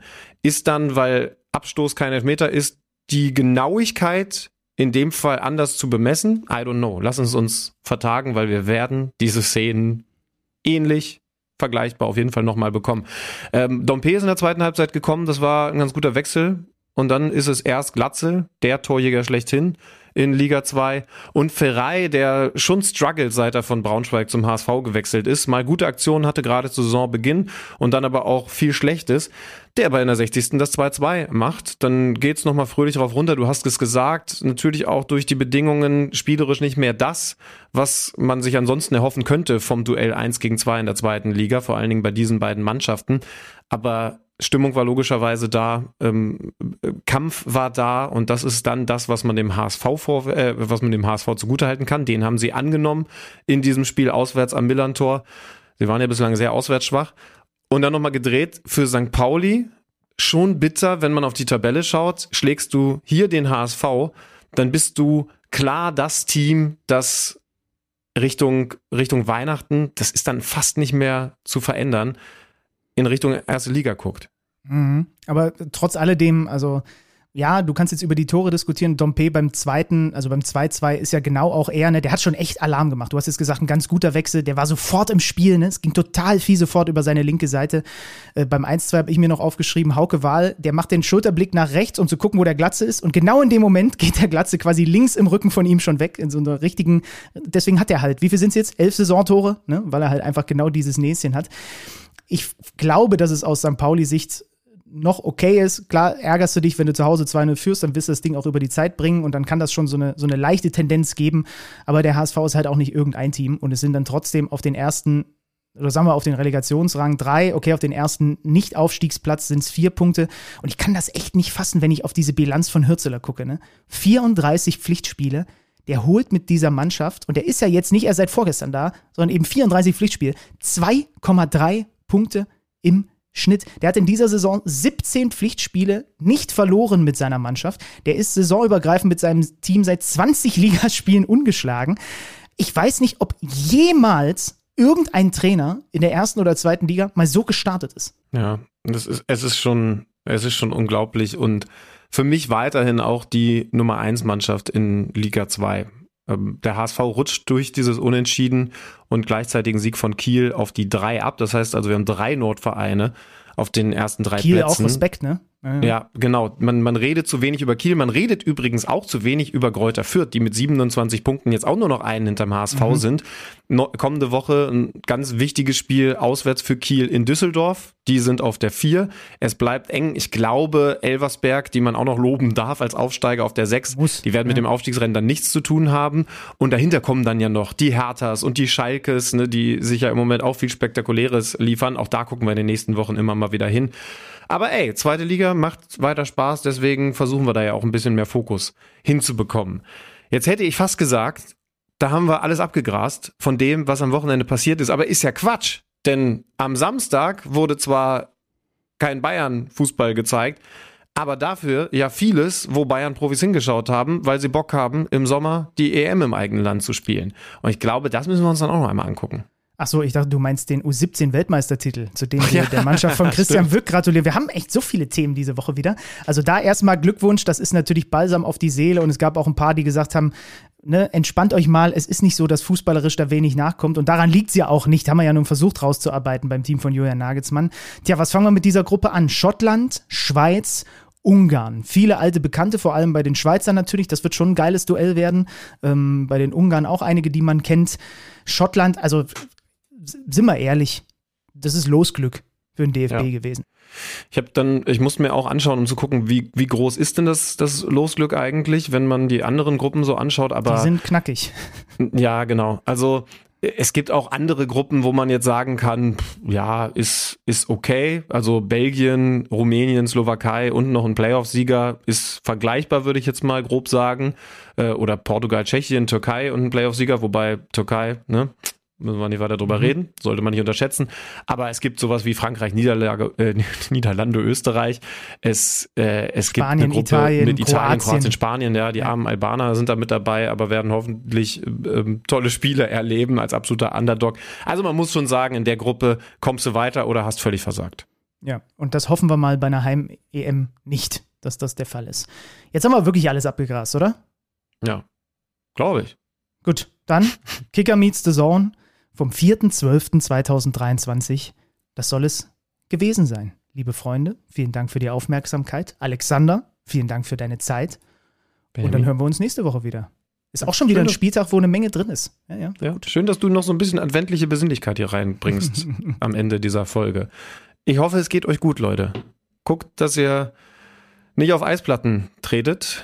Gibt's in diesen Zeiten eine Menge Trainer, die offensichtlich für Spielabsagen sorgen wollen und nochmal ein bisschen Blitzeis generieren. Passt auf euch auf, bleibt gesund. Wir hören uns nächste Woche wieder. Ciao. Kicker meets the Zone, der Fußball-Podcast. Präsentiert von Tipico Sportwetten mit Alex Schlüter und Benny Zander.